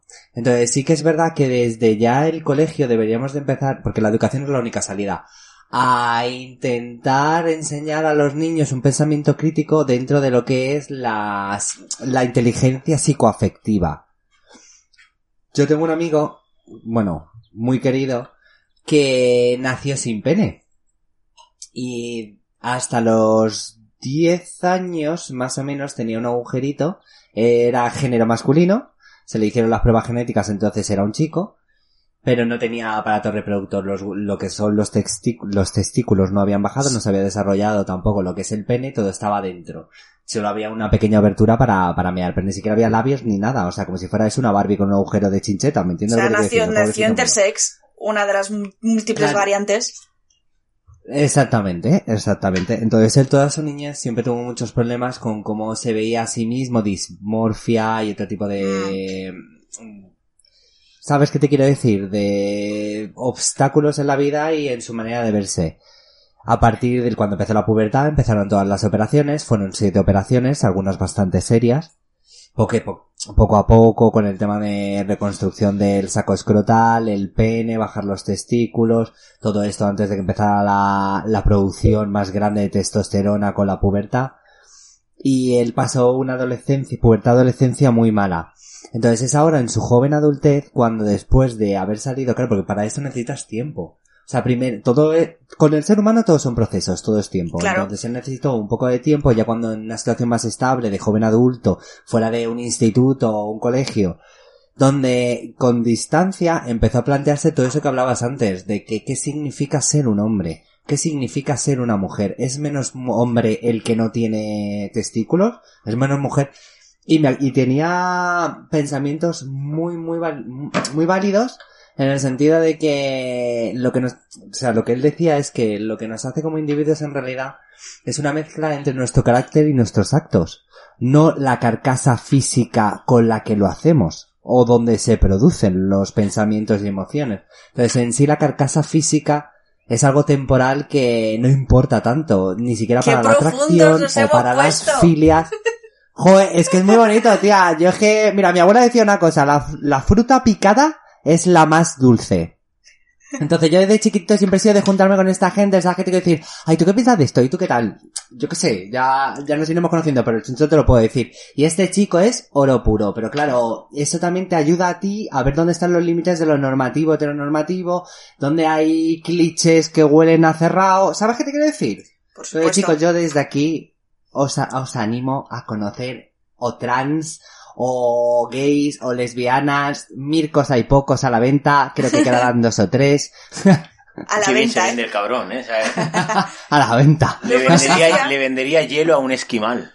Que la atracción es ¿Perdón? mucho más que lo que digo, que la atracción es mucho más lo que te crees que alguien tiene entre las piernas, porque puede no ser ni lo que tú quieres ni lo que tú esperas y que la persona te atraiga inde- independientemente de todo eso. Porque yo lo estaba hablando con una amiga lesbiana y me dice, es que a mí me ponen las vulvas y digo, vale, pero si sales con una mujer trans y te atrae, te gusta y te acuestas con esa persona, hasta el punto que más da. O sea, si ya te has atraído, tú no sabes lo que hay hasta que no te acuestas con esa persona. Porque tampoco vas preguntando por la vida, perdona, tú qué tienes entre las piernas, cuánto te mide la polla, menos de 15 no me acuesto contigo, adiós. Como no vas haciendo eso, no corresponde hacerlo con las personas trans. No es tu, ¿sabes? Entonces, claro, hasta que no has llegado al punto y si ya te atrae a la persona, te gusta la personalidad y... Porque yo también soy muy de energías, ¿no? Según lo que te da la persona, según el rollo que tengáis, que alguna gente encaja más que otra. Entonces la atracción yo creo que es mucho más allá que lo que tú asumes que alguien tiene entre las piernas. Porque tenga lo que tenga, puede funcionar. O sea, cuando, donde hay ganas, ¿vale? donde hay necesidad, el ingenio del ser humano es maravilloso. Todo agujero es trinchera, tía. no lo puedo creer. Eso dicen. Pero sí, es verdad, es verdad, cuando hay ganas no hay problema, es cierto. Igualmente también incluso el sexo siempre es mejor cuando hay emociones de por medio. Somos animales emocionales. Entonces lo podemos, podemos reducirlo todo a su mínimo común denominador que sería la animalidad del ser humano, ¿sabes qué te quiero decir? La primitividad ¡Sexo! de todo eso. Pero en sí seguiremos siendo animales emocionales y el sexo con emociones siempre es mejor, siempre. Si no, mira la filial, ¿de qué? ¿De qué te va a gustar a ti que te pongan tacones o te pisen los huevos o te pegan con un látigo? Porque tiene que haber emoción, tía. ¿O no? ¿Tú qué dices, Chencho? Que no lo digas, Chencho. Que se ha quedado ahí. Ya lo dices como si a mí me, como si a mí me gustara que me pisaran los huevos, ¿sabes? He dicho varias filias. Ah, vale, vale, vale. Yo que sé, es que lo ha dicho como, ah, pues, mm, justamente diciendo eso digo, coño. Bueno, todos sabemos que te Si gusta el llegamos a Shibari, los por 100 ejemplo. likes, Chencho probará que le pisen los huevos. Ay. Estás flipado, ¿eh? ¿sabes? Además, aunque sea, aunque sea involuntariamente, ya lo han hecho, ¿sabes? Ah, cuéntanos. No me gustó, ya te digo que me hizo pupa. Ay, Hombre, a ver, que los trabajen siempre es bueno, que se pasen es fatal, es fatal. Depende. Cada persona ya, ya os dirán. Porque hay mucha gente a la que no le gusta. Yo conozco muchos hombres que les Exacto, tocan los decir- testículos y se hace una bolita de autodefensa que dices, a ver, que no, que no te voy a hacer nada, yo te lo juro. Yo, yo los iba a Pero acariciar o eso es falta lamer de como confianza, mucho. tía. Eso es falta de confianza. Eso es que te ha visto un montón de veces que se te han caído cosas de las manos, que las tienen de mantequillas y tiene mazo de miedo de que le toquen los huevos. A ver, que los huevos no se caen, o sea, no se me pueden caer, ¿me entiendes? ya, coño, pero imagínate que estornudas y aprietas. Mal.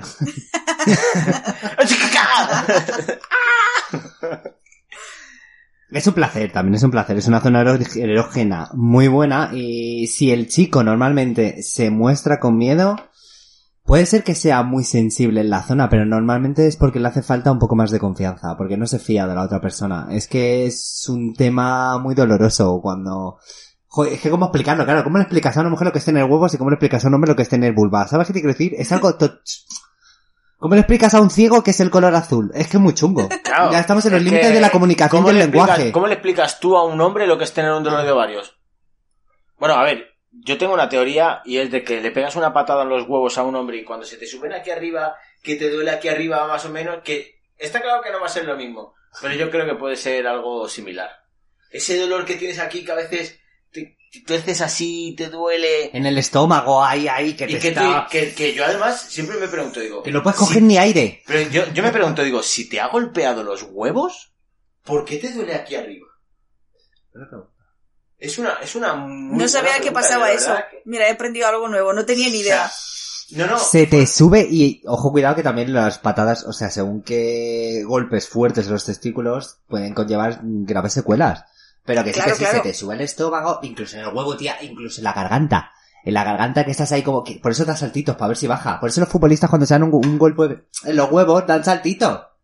Es súper incómodo. Pero las pavas imagino que tienen lo mismo. ¿Sabes qué Bueno, que nos estamos yendo un poco de tema, ¿vale? Pues la verdad quiero es que sí. Otra vez un poquito... Quiero... No, la verdad, Perdón. Está todo como muy, muy... Está todo como muy hilado así a trazos un poco largos, ¿vale? Pero, pero volviendo así antes de que se nos vaya un poco el tiempo de madre, ¿vale? Hoy es un especial, ¿vale? Sabemos, ya, ya habíamos dicho y sabíamos que iba a ser un poquito más largo, ¿vale? Pero yo, yo me- a mí personalmente me gustaría seguir un poquito con lo del tema del orgullo, ¿vale? Fanny, yo sé que tú tienes en el tintero un montón de cosas. ¿Así? Escupe. Es que ahora no sé qué quieres que te escupa. saca, saca la pluma que hoy viene que ni pintado. Jo, puedo darle el último dato curioso. Yo que te conozco desde hace tantos, tantos años. ¿Te acuerdas de tu etapa de tragas o escupes? Hostia, pero eso era... Eso es, pero era una pregunta que, que iba haciendo, pues yo qué sé. Así random, cuando Pero a hacías tus cualquiera, encuestas a, pie de calle, ¿sabes? sí, sí, hacías sus encuestas a pie de calle para todos los que no conozcan la historia, entonces les preguntaba eso normalmente, claro, tú cuando conoces a una persona, yo siempre he sido una persona muy abierta sexualmente hablando y con muy poco, poco prejuicio. Entonces, claro, esta gente que a lo mejor le conocía poco ese tipo de encuestas, así, en, en frío, pues se quedaban todos loques. Pero contestaba la gente, y resulta que hay más de los que tragan que de los que escupen. ¿En serio? No me esperaba yo Por los lo visto. resultados de esa encuesta. Por lo visto. Como el chiste este del Facebook. De se parte el ibuprofeno por la mitad, pero se come las pollas de, de cabo a rabo. ¿sabes? Hecho lo mismo. Dice, le cuesta, traga- le cuesta tragarse una pastilla de ibuprofeno y se mete las pollas ahí como hasta el fondo, ¿no? Yo cuando quiero, ¡fua! Vamos. Tengo, ¿sabes qué pasa? Que si es una racha un poco mala, tía, y me duran no hay menos. Y entonces Ah. tengo que empezar a ser tan fogoso. ¿Estamos ¿Cómo hablando de, de cigarros o...? No, no, hablamos de lo que hablamos. Ah, se ha vale, vale. ha entendido. Ya no sabía si estabas hablando de que el cigarro te dura poco o... Pues me tiene achinado, joder, me tiene muy cabreado. ¿Qué pasa aquí? Coño. ¡Hombre de España! Eso es falta de ejercicios Kegel. Sí. Sí, sí. Y mucha emoción, también hay que decirlo, Claro, que yo subo mucho o la temperatura. Hay que, hay que decir de que yo soy el primero de que... De que a lo mejor si estás como muy excitado, muy emocionado, como te descuides... eh,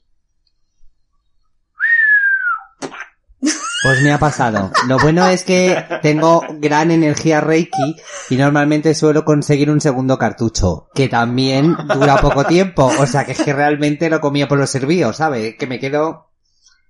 Bueno, a ver, si, si dos pistoletazos te valen como uno, No, tío. Pues ese es el problema. Bueno, yo qué sé. ¿Pero de cuánto estamos hablando? Hombres de España, si ¿Qué me es- escucháis. Se ofrece... No, no, no, no, no, no. A ver si te van a empezar a llamar de... de... Es que en Latinoamérica nos escuchan bastante, la verdad. Es que eso Y quería comentar, que cuando estamos tratando, cuando estamos hablando del Día del Orgullo, y estamos hablando pues eso desde España y desde Canadá, es un rollo diferente que he colgado un artículo que os lo he dejado en el, en el PDF, que en Latinoamérica en 2019 hubo casi 2.000 muertes asociadas a que hayan atacado a alguien por ser parte del colectivo LGTBI, que 2.000 personas asesinadas por ser trans, gay o lo que sea, es muchísima, muchísima gente.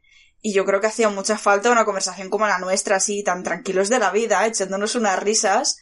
Aquí los tres más diferentes que, Claro. o sea, que no.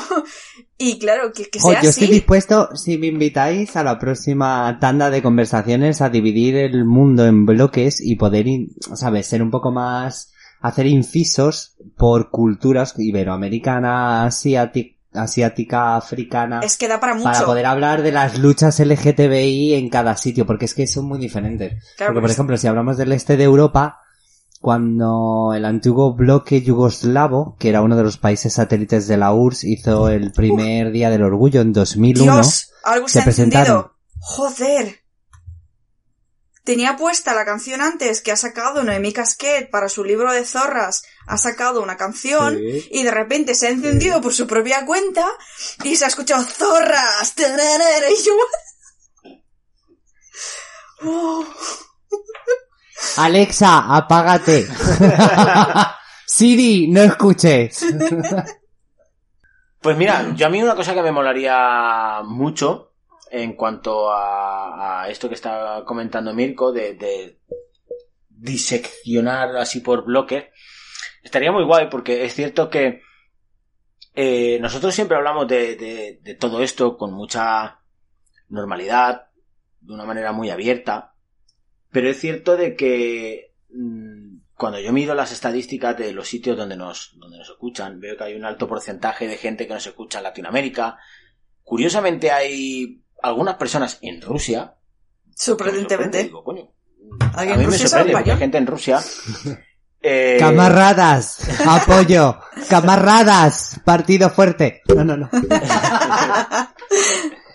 Entonces, entonces, claro, yo creo que, al igual que lo que he dicho antes, si todo esto se, se comenta y se habla, al igual que con otros compañeros de, de podcast, de otros podcasts que tú y yo escuchamos, eh, de Latinoamérica, que también hablan de sexualidad, nosotros lo hemos mencionado alguna vez de que te das cuenta de que hablan de una manera totalmente diferente. Claro. Hablan de una manera eh, que sí, que, que se intenta mm, hacer de todo esto algo más normal, algo de que a la gente le parezca digerible, porque parece ser que, que hay gente que le...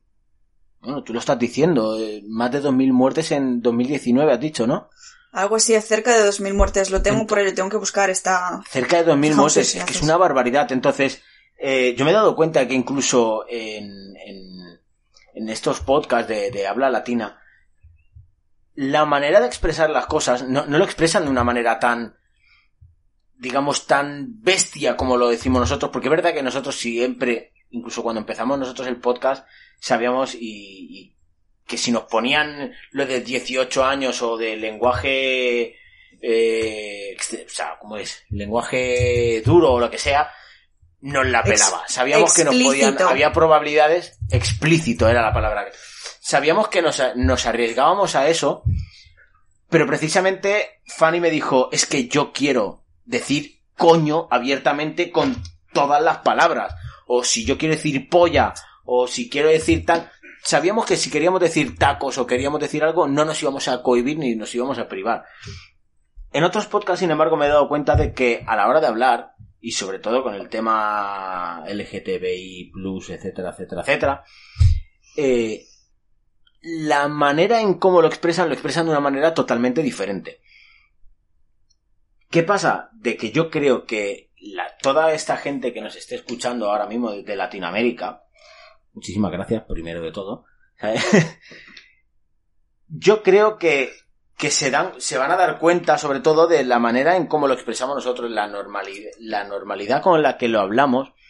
Es decir, yo creo que es un pequeño paso, al igual que lo que he dicho antes, de que la gente mayor se tiene que empezar a, a percatar de que, oye, que esto es normal, pues mm, no quiero hacer una comparación, pero es cierto de que otras culturas, otra, otros lugares, otros sitios tienen que empezar a darse cuenta y a lo mejor quizás viéndolo desde, desde aquí, escuchándonos a nosotros, se dan cuenta de que, hostia, pues igual lo estoy viendo con un filtro diferente o lo estaba viendo con un prisma equivocado.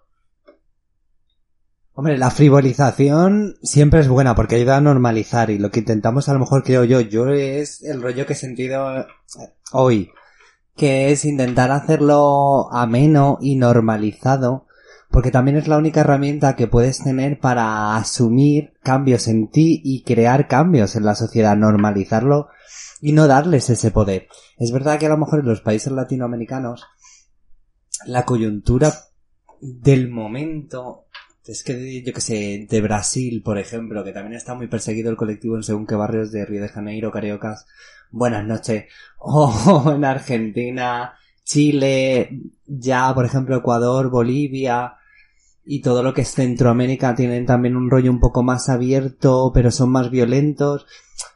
Es que depende, depende, por eso te digo, pero el, si podemos, si tuviera que darle algún mensaje de mi parte, yo que sé, por poner broche y tal, es mucho apoyo, intentar no darles ningún tipo de poder a esa gente que os hace daño, quereros mucho y tiempo. Es que es lo único que hay. Si no... A disfrutar la vida, que son dos días. ¿Qué cojones? Que les jodan, que les jodan. Anda ya a hacer peinetas. Te todo el rato haciendo peinetas. Peineta y fuck yous, pero vamos, como si fueran eso, lluvias doradas. Por todos lados, que se jodan. Vosotros ser felices, claro, claro. Lo he dicho, es que, es que lo podemos decir con mucha facilidad, pero por ejemplo, incluso aquí en Canadá, el año pasado, no estoy hablando yo de, de hace 30 años siquiera, el año pasado una chica aquí en mi ciudad, una chica trans, se iba a su casa, o sea, imagínate, tú te vas a tu puta casa y un grupo de adolescentes la atacó en el autobús y le pegaron una paliza. Y había un autobús lleno de gente que no los paró. Y yo estaba aquí sintiendo una vergüenza de, eh, se supone que vivo en uno de los países donde se está mejor, y pasan estas cosas, así que no me quiero ni imaginar en otros países como por ejemplo en la encuesta que eh, en la encuesta en el artículo del que hablaba que por cierto me he equivocado, son 1200 muertes desde 2014 hasta 2019, que siguen siendo muchas, muchísimas más, o sea, cualquier número más de, de cero es demasiado, que conste, pero me quería corregir. Y decía que gran parte de eso era, por ejemplo, en México, así que yo no me quiero ni imaginar el miedo que tiene que sentir una persona si de repente tú te das cuenta, o siempre has sido, diferente, y dices, hostia, es que aquí, a la gente como yo, a la- por salir en la calle me pueden pegar una paliza. O peor. Y eso me parte, me parte el alma en mil pedazos, porque no puede ser. Y yo creo que normalizándolo en conversaciones con amigos, como estamos haciendo nosotros, porque si algo es cercano a ti, dices, hostia, pues a lo mejor no es tan malo, ¿no? O sea, cuando te rodeas de gente como que dices, pues mira, son amigos, porque a mí me han dicho esto, gente que nos escucha, que escucharnos es como escuchar a un par de amigos hablar y tú estás en medio, aunque no puedes participar, da esa es sensación. bonito, ¿eh? Entonces, claro, estar Muy con bonito. colegas, ah, estar con amigos y decir, eh, pues, eh, es, es quienes somos, esto es normal. Y claro, a mí también llegar al Un entorno punto con de confianza, normal, mm, positivo. su- Siempre. Perdón, perdón. No sé, ahora, sí, pues eso. Que a mí también me ha llegado, me ha costado llegar hasta aquí y decir, pues soy yo y soy normal. Porque a mí yo, yo cuando salí del armario, mi, mi madre también me decía, es que te tienes que casar con un hombre y nunca decir quién eres porque si dices a alguien quién eres de verdad no te van a querer. Y este es el mensaje con el que yo ten- tenía que vivir mi vida y mi sexualidad de quién soy yo es una persona a la que no van a amar. Y claro, llegar Mi madre hasta me aquí. contó un chiste. Ay, qué chiste no te te contó. quejes, tía. No te quejes. Que tengo ese chiste grabado a fuego para toda la vida. Le digo, mamá, mm, hay una persona que me gusta. Y ella, te estábamos hablando por teléfono porque yo estaba viviendo en Madrid. Y esto era por teléfono porque yo no podía aguantar más yo en todo mi drama y mi intensidad y tenía que decírselo ya. Pues eso, hay un chico que me gusta y mi madre, ay, qué ilusión tal. Y me puse a llorar y le digo, pero hay un problema. Y mi madre te asusta porque yo no noté. En este tipo de conversaciones tan intensas que es que notan los silencios, que sabes hasta Ay. lo que estás sintiendo, que lo estás presintiendo tú como si fueras medium. Y es- me estaba diciendo, bueno, ¿qué pasa? ¿Qué, qué problema hay? Y le digo que, que se llama Sergio. Y se quedó así, hubo un silencio, te lo juro, así salí, así salí del armario con mi madre. No, no, Eh. que justo me, me, me hace gracia que se llame Sergio. Ah, bueno, Juan, ya. Es que se nos olvidó tu tocayo nombre, tuyo, ¿sabes? tocayo tuyo. Sí, Ah, que le vamos a hacer, oye, no, nadie elige. que soy yo, ¿sabes? No, no, no, pues tocayo. Que si me escuchas desde aquí te mando un beso muy grande. Ya lo está en Barcelona. Bueno, la cosa, eso fue también un show guapo, guapo, guapo, Lo tiene guapo. controlado, ¿eh? Hombre, es que al final fuimos amigos, porque me acuerdo que yo le pedí la primera cita, todo es un normal, vamos al cine, me hace mucha ilusión, y se fue por peteneras, por no decirme que no, que eso también, yo qué sé, me quedé así como muy... ¡Ah! Espérate, Bueno, me ha dicho que pero ¿y el sí, me ha dicho que no. Bueno, pues el chiste que me dijo mi madre. Me dice, joder, esto es como eh, un tío le pregunta a otro, en tu, ca en tu casa, ¿a quién le gusta la... O sea, a tu padre le gustan los hombres, a tu hermano le gustan los hombres. ¿A tu perro le gustan los perros? ¿Hay alguien en tu casa que le gustan las mujeres? Sí, a mi madre. ¿Eh? Era de Serbia. Ya, pues, eh, es que no tiene ni gracia. Pero que lo tengo grabado a fuego, tía. Claro, yo me quedé así, muy sorprendido. No me hizo ni puta gracia, obviamente. No porque el chiste no la tenga, que no lo tiene. Sabes, El traducir un chiste de un idioma a otro, ya le quita toda la gracia. Pero ya me quedé así como un poco congelado y le digo, mamá, mm, espérate un momento, que esto es serio, ¿sabes? ¿Qué me estás contando? Y A ya lo me mejor tu tengo... madre estaba esperando el momento oportuno para decir, ¿a ti te ha hecho gracia? A mí tampoco. Y dice, "No". culo la gracia. Y dice, y dice, pues yo me pensaba que te ibas a partir el culo. o sea, ahí está. Bueno, pues le dije eso, mamá, que esto es serio, ¿qué pasa aquí? Este más malo acabo de contar. tío. Pero ¿qué quieres que haga? No, pero digo que también yo la- el, el contrapunto del chiste me ha parecido más malo que el chiste original. ya. Madre mía. Qué espiral, qué espiral. Y le dije eso, bueno mamá, que esto es serio, que qué pasa aquí. Y me dijo una cosa muy bonita luego. Se ve que tomó aire, ¿sabes? Se acordó que estaba viva. Y me dijo, mira, te he llevado nueve meses dentro de mí, esto es una nimiedad, no va a cambiar nada. Y yo me quedé como, ah, I love you, y ella I love you too. Y todo fue súper bonito, hasta que volvimos a discutir por una chorrada varia, porque yo mi madre, pero que la quiero, ¿eh? y esa fue mi salida al armario, tía. Entonces la tuya al menos tiene, es más bonita la historia. Es que mira la mía. Súper bonito que te digan que nadie te va a querer en tu vida si sales del armario, es precioso. ¿Cómo no te van a querer? ¿Cómo no te van a querer? Si es que eres un sol. Ah, gracias. Gracias. Pero También, parte de la diversión de la vida está en demostrar a tus padres que no tenían razón. Esto también te lo digo. Eso es la sal Desde de luego. la vida. A mí me encanta. que le he dicho que desde entonces, pues como que yo he salido del armario con mi hermana, que además con mi hermana salí del armario exactamente igual que tú. Porque me dice, ¿hay alguien que te gusta? Y yo, sí, Victoria. Y mi hermana, ay, ¿cómo es? O sea, como que vi que se le para, o sea, vi su cara de, pero intentó no darle importancia, ¿sabes? Seguir la conversación como si le hubiese dicho Paco. Y, Claro, ay, claro, claro. ¿y cómo es? Y tal y cual. Y luego, en otra conversación se lo dije a mi padre y mi padre me dijo, tú puedes hacer con tu vida lo que tú, qui- lo que tú quieras, que yo te quiero. Ya está. Y yo, ah, gracias, papá. Pues súper mono tu padre, ¿eh? Pues digo. sí. No, es que además, es que nadie le dio mucha más Las madres, no sé, en tu caso y en el mío ha tocado justo que las madres son las que más difícil lo han tenido. Para, sabes que para hacerse la idea, porque tu padre, por ejemplo, porque me has dicho bien. El Sí. mío, bien. Pero mi madre y tu madre son las que nos presentaron más problemas. No Pero sé. es que curioso. Pero mira, o sea, ya ha quedado todo en el pasado porque yo cada año, precisamente porque considero que es importante, cada año cuando es junio yo salgo del armario. O sea, sea en redes sociales, sea con familia, con amigos, con todo el mundo. Porque esto que te dicen es que ya no tiene importancia, es que cuando alguien sale de gay es que ya da igual. Y luego pienso en toda la gente que no puede hacerlo, que le gustaría y no puede, y yo cada año salgo del armario, que ya todo el mundo lo sabe, que todo el mundo que me conoce ya es como, joder, esta pesada que ya dice que es bisexual otra vez, por favor, que la tierra se la trague. Pero en serio, lo pienso en la gente que no puede, y pienso que hace 50 años no hubiese podido sido ni siquiera posible, hubiese sido, o sea, no sé qué acabo de decir, pero ya me entiendes, que no, es que no había manera, y creo que es una te- responsabilidad mía, es una manera de, de activismo personal de cada año por mis santos ovarios. Hola mundo, soy Fanny, soy bisexual, aquí estoy. Y ya está. Hasta que sea normal, hasta que a nadie le importe. Ya lo veremos, ojalá que sea poco, de verdad, ¿eh? Ojalá que sea poco, porque es que... Bueno, hay teorías que dicen que el futuro de la raza humana pasará por una bisexualidad imperante y todos lo serán. A ver, Ya habrá veremos. mucha gente asustada, votantes de Trump, a ver si nos entendemos, que eso lo verán como algo malo, pero en sí, una bisexualidad extendida, tú, tú piensas la cantidad de mujeres o hombres que están solos, tía que no tienen ningún contacto eh, psicoafectuoso con ningún otro ser humano por circunstancias X de la vida y que serían muchísimos menos a lo mejor si tuvieran una mentalidad más abierta. ¿Sabes por dónde voy?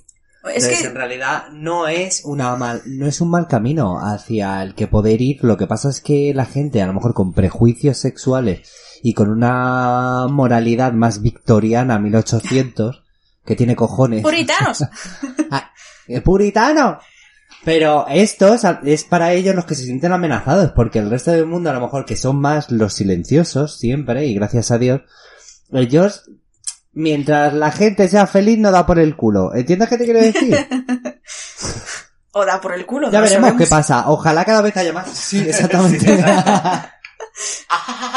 Ya, a ver, aquí chistes malos, yo también los suelto. ¿Está? Ya está. Ya, Que no, sí, no, que sí, claro, sí, claro. sí, Hoy sí. es el día de los chistes malos. Bueno, yo pensaba que hoy, porque va a ser el día que se va a publicar, yo pensaba que era el día del orgullo, no el día de los chistes malos. A ver, todo junio Bueno, esto es, es el mes del orgullo, pero Bueno, vamos sí. a publicarlo el día en el que corresponde históricamente. Y Yo quiero ver, tengo mucha, tengo muchísima ilusión en ver cómo, cómo avanza esto, porque ya hay orgullos por todo el mundo. Bueno, por casi todo el mundo. Y no sé, como, no sé, es, es algo que me hace feliz ver cómo ha avanzado, sobre todo, ¿no? Porque cuanto más vamos leyendo de la historia, pues me, me da mucho miedo que haya dictaduras otra vez o que haya movimientos que deshagan todo el trabajo que se ha hecho, porque también hay que decir que en España, que claro, que no hace mucho tiempo que se acabó la dictadura. Y claro, la gente mm, acababa en la cárcel y acababan fusilados por ser quienes eran, sobre todo gays, ¿eh? Que, que conste. Yo no sé de muchas lesbianas. García Lorca. García Lorca.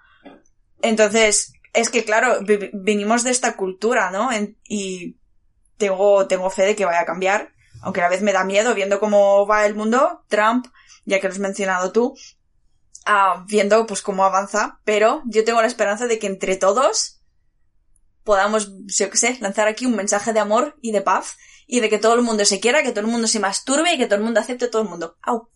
Aquí lo he dejado. Me parece súper guay. Yo, hay un, hay un pequeño dato que quiero, que quiero añadir a esto, ya que es el día de- del orgullo, y es que, como justo me ha venido ahora a la cabeza porque has mencionado el tema de la dictadura, es de que en los campos de concentración, eh, a los gays los señalizaban con un simbolito. Un triangulito era rosa. un triángulo. Exactamente. Los señalizaban con un triangulito. ¿Qué pasa?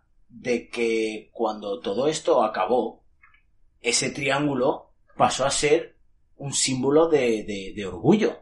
Es decir, algo que realmente se podría haber estigmatizado y haber puesto como algo, hostia, que era un símbolo Como de- la estrella de David, de los eh, judíos. Exactamente, Sí, con- sí, que podría haber sido símbolo un de símbolo vergüenza. de, de- de vergüenza y de opresión y tal, tal, tal, ha sido algo en lo que han sabido, hostia, levantar la cabeza y decir, Porque aquí pues está... esto es lo que me... Exactamente, es decir, pues esto es lo que soy, eh, de esto estoy orgulloso y voy a... y lo voy a mostrar. ¿sabes? Y eso me parecía un dato chulo que comentar, así para ir poniéndole el broche a esto. Hay una cosa que me ha gustado que Mirko ha dicho que, que quería hacer para, para este episodio. ¿Vale? Que si Mirko está de acuerdo, lo podemos hacer. Una de las cosas de las que ha dicho que, que quería hacer, lo vamos a hacer casi al final del programa. Y bueno, al, al final, estamos llegando al final del programa, que es que Mirko había propuesto hacer un minuto de silencio, ¿vale? Por todas esas víctimas, por todas esas pérdidas. Y al mismo tiempo, eh, habíamos planteado de coger y mencionar todos los nombres de los países, ¿verdad? Sí, Dilo, coméntalo tú, ya que ha sido tu idea, me gustaría que comentaras tú. Poniendo nuestro pequeño granito de arena en la lucha contra la homofobia, queríamos a todos comentaros o al menos leeros la lista de países donde todavía es pena de muerte pertenecer al colectivo. Es un minuto de nuestro tiempo y aparte, quién sabe si el día de mañana podemos entender un poco mejor la cultura y nacionalidades de este mundo que en dos días va a ser globalizado y nos ponen un metro desde Chile a China en cero coma. Entonces siempre es bueno aprender dónde todavía deberíamos de seguir presionando para que se hagan mejoras y se ayude a ese colectivo. Porque la lucha no se ha acabado. Que conste que no se ha acabado. Exactamente. No, que se sigue, que se sigue en pie, año tras año. Esto es el 51 aniversario de la Marcha del Orgullo, cosa que yo aún no he tenido el placer de asistir a, a ninguna, pero te aseguro que si algún día, así de algo que me pille cerca, por ejemplo, sería Gran Canarias o Canarias o algo así. Pero si tienes una empalma motivado, tienes una empalma todos los años. Sí, pues, Claro. no sabía. O sea, no sé, pues nunca me he enterado, sinceramente. Yo he estado en, en todos los sitios en los que he estado y he podido ir en todas. Lo que no me gusta es... Me gusta y no me gusta. Me gusta la fiesta, pero a la vez no me gusta la fiesta. A ver si me explico, porque hay muchos países en los que, que vamos a llegar en breve, que sigue siendo pena de muerte. Y aunque me gusta bailar y me gusta la fiesta, es, no es que me parezca falta de respeto, me gusta celebrar lo lejos que hemos llegado, pero a la vez no quiero que se convierta única y exclusivamente en una fiesta. Quiero que mantengamos presente que no se ha acabado la lucha. Que hasta que no se, hasta que no se haya aceptado en todo el mundo, yo no podré bailar en paz. Quiero decir, bailaré porque nos lo hemos ganado todos juntos, pero no quiero que se nos olvide que no es, que no se ha acabado la lucha, que estamos aquí todos unidos. Unides. ¡Unides! Género inclusivo, por favor, eh. Por Unides. favor. Todas. Podemos. A ver, también otra cosa, por ejemplo, que me gustaría que la gente se quedase con ello es la lucha contra, porque la promofobia, volvemos al tema, pero es que es cierto que es un problema que cada vez va más, en un colectivo que cada vez es más diverso, y la gente para manifestar su verdadero yo recurre a cosas cada vez más intrincadas. Porque es verdad, nos complicamos la vida, nos encanta. Pero hay que tener paciencia, respeto y sobre todo conocer nuestros sesgos culturales y nuestros prejuicios para darnos cuenta y pelear contra ellos. Uno muy tonto donde empezar dentro de nuestro colectivo es la plumofobia. Entonces, hacer de menos o hacer de lado a una persona por comportamientos que no son acordes a su sexualidad, ya es que es tía del siglo XIX, no sé qué te parecerá a ti, pero es que a mí me parece del siglo XIX. No. Y ahí había yo- transexuales, travelos menos.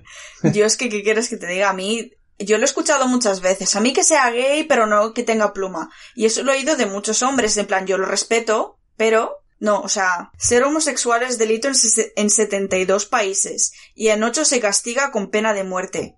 Flipa. Y la organización terrorista Estado Islámico castiga con la muerte a esas minorías sexuales en los territorios que controla en el norte de Siria y el noroeste de Irak. Después de toda esta conversación tan amena y tan agradable, quería que estamos llegando al final, yo os quería recordar que en 72 países del mundo ser homosexual es un delito y en 8 de ellos es pena de muerte. Quiero que esto, o sea, quiero que realmente os lo penséis lo que implica esto. Y ahora Chencho nos va a decir qué países son y quiero que realmente todos reflexionemos, en lo que esto significa. También vamos a, hacer un minutito de silencio, ¿vale? Y vamos a nombrar estos países, de manera que nos haga reflexionar un poco sobre esto. Y con esto iremos poniendo broche y sello final a este queridísimo capítulo.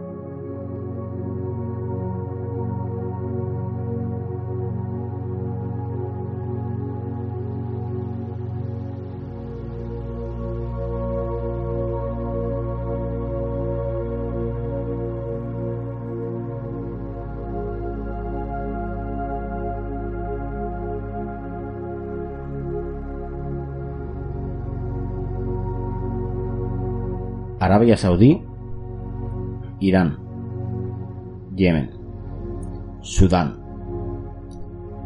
Nigeria y Somalia. Un gay puede ser condenado a muerte en Mauritania, Emiratos Árabes, Qatar, Pakistán y Afganistán.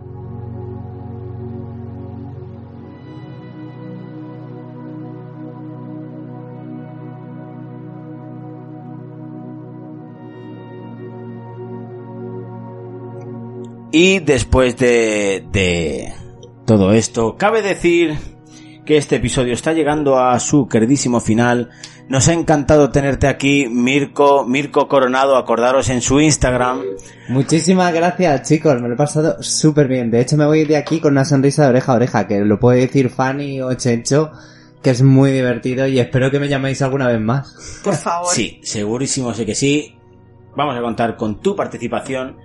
Vosotros, compañeros, eh, queridos oyentes, acordaros de darle a like, Like, darle a seguir, seguir. acordaros de nuestras redes sociales que es benditopecado.podcast arroba, no, arroba gmail.com es nuestro email y benditopecado.podcast el Instagram. Acordaros de seguir, darle a like, comentar, lo que queráis. Sabéis que siempre va a estar. Fanny ahí. Que me dan la Exactamente, vida. va a estar Fanny ahí siempre para, para esto. Y acordaros de que, como siempre, hay una condena de que si no le dais a seguirnos en Evox, si no nos ponéis comentarios, si no nos decís cositas bonitas, que es lo que le gusta mucho a Fanny, ¿eh?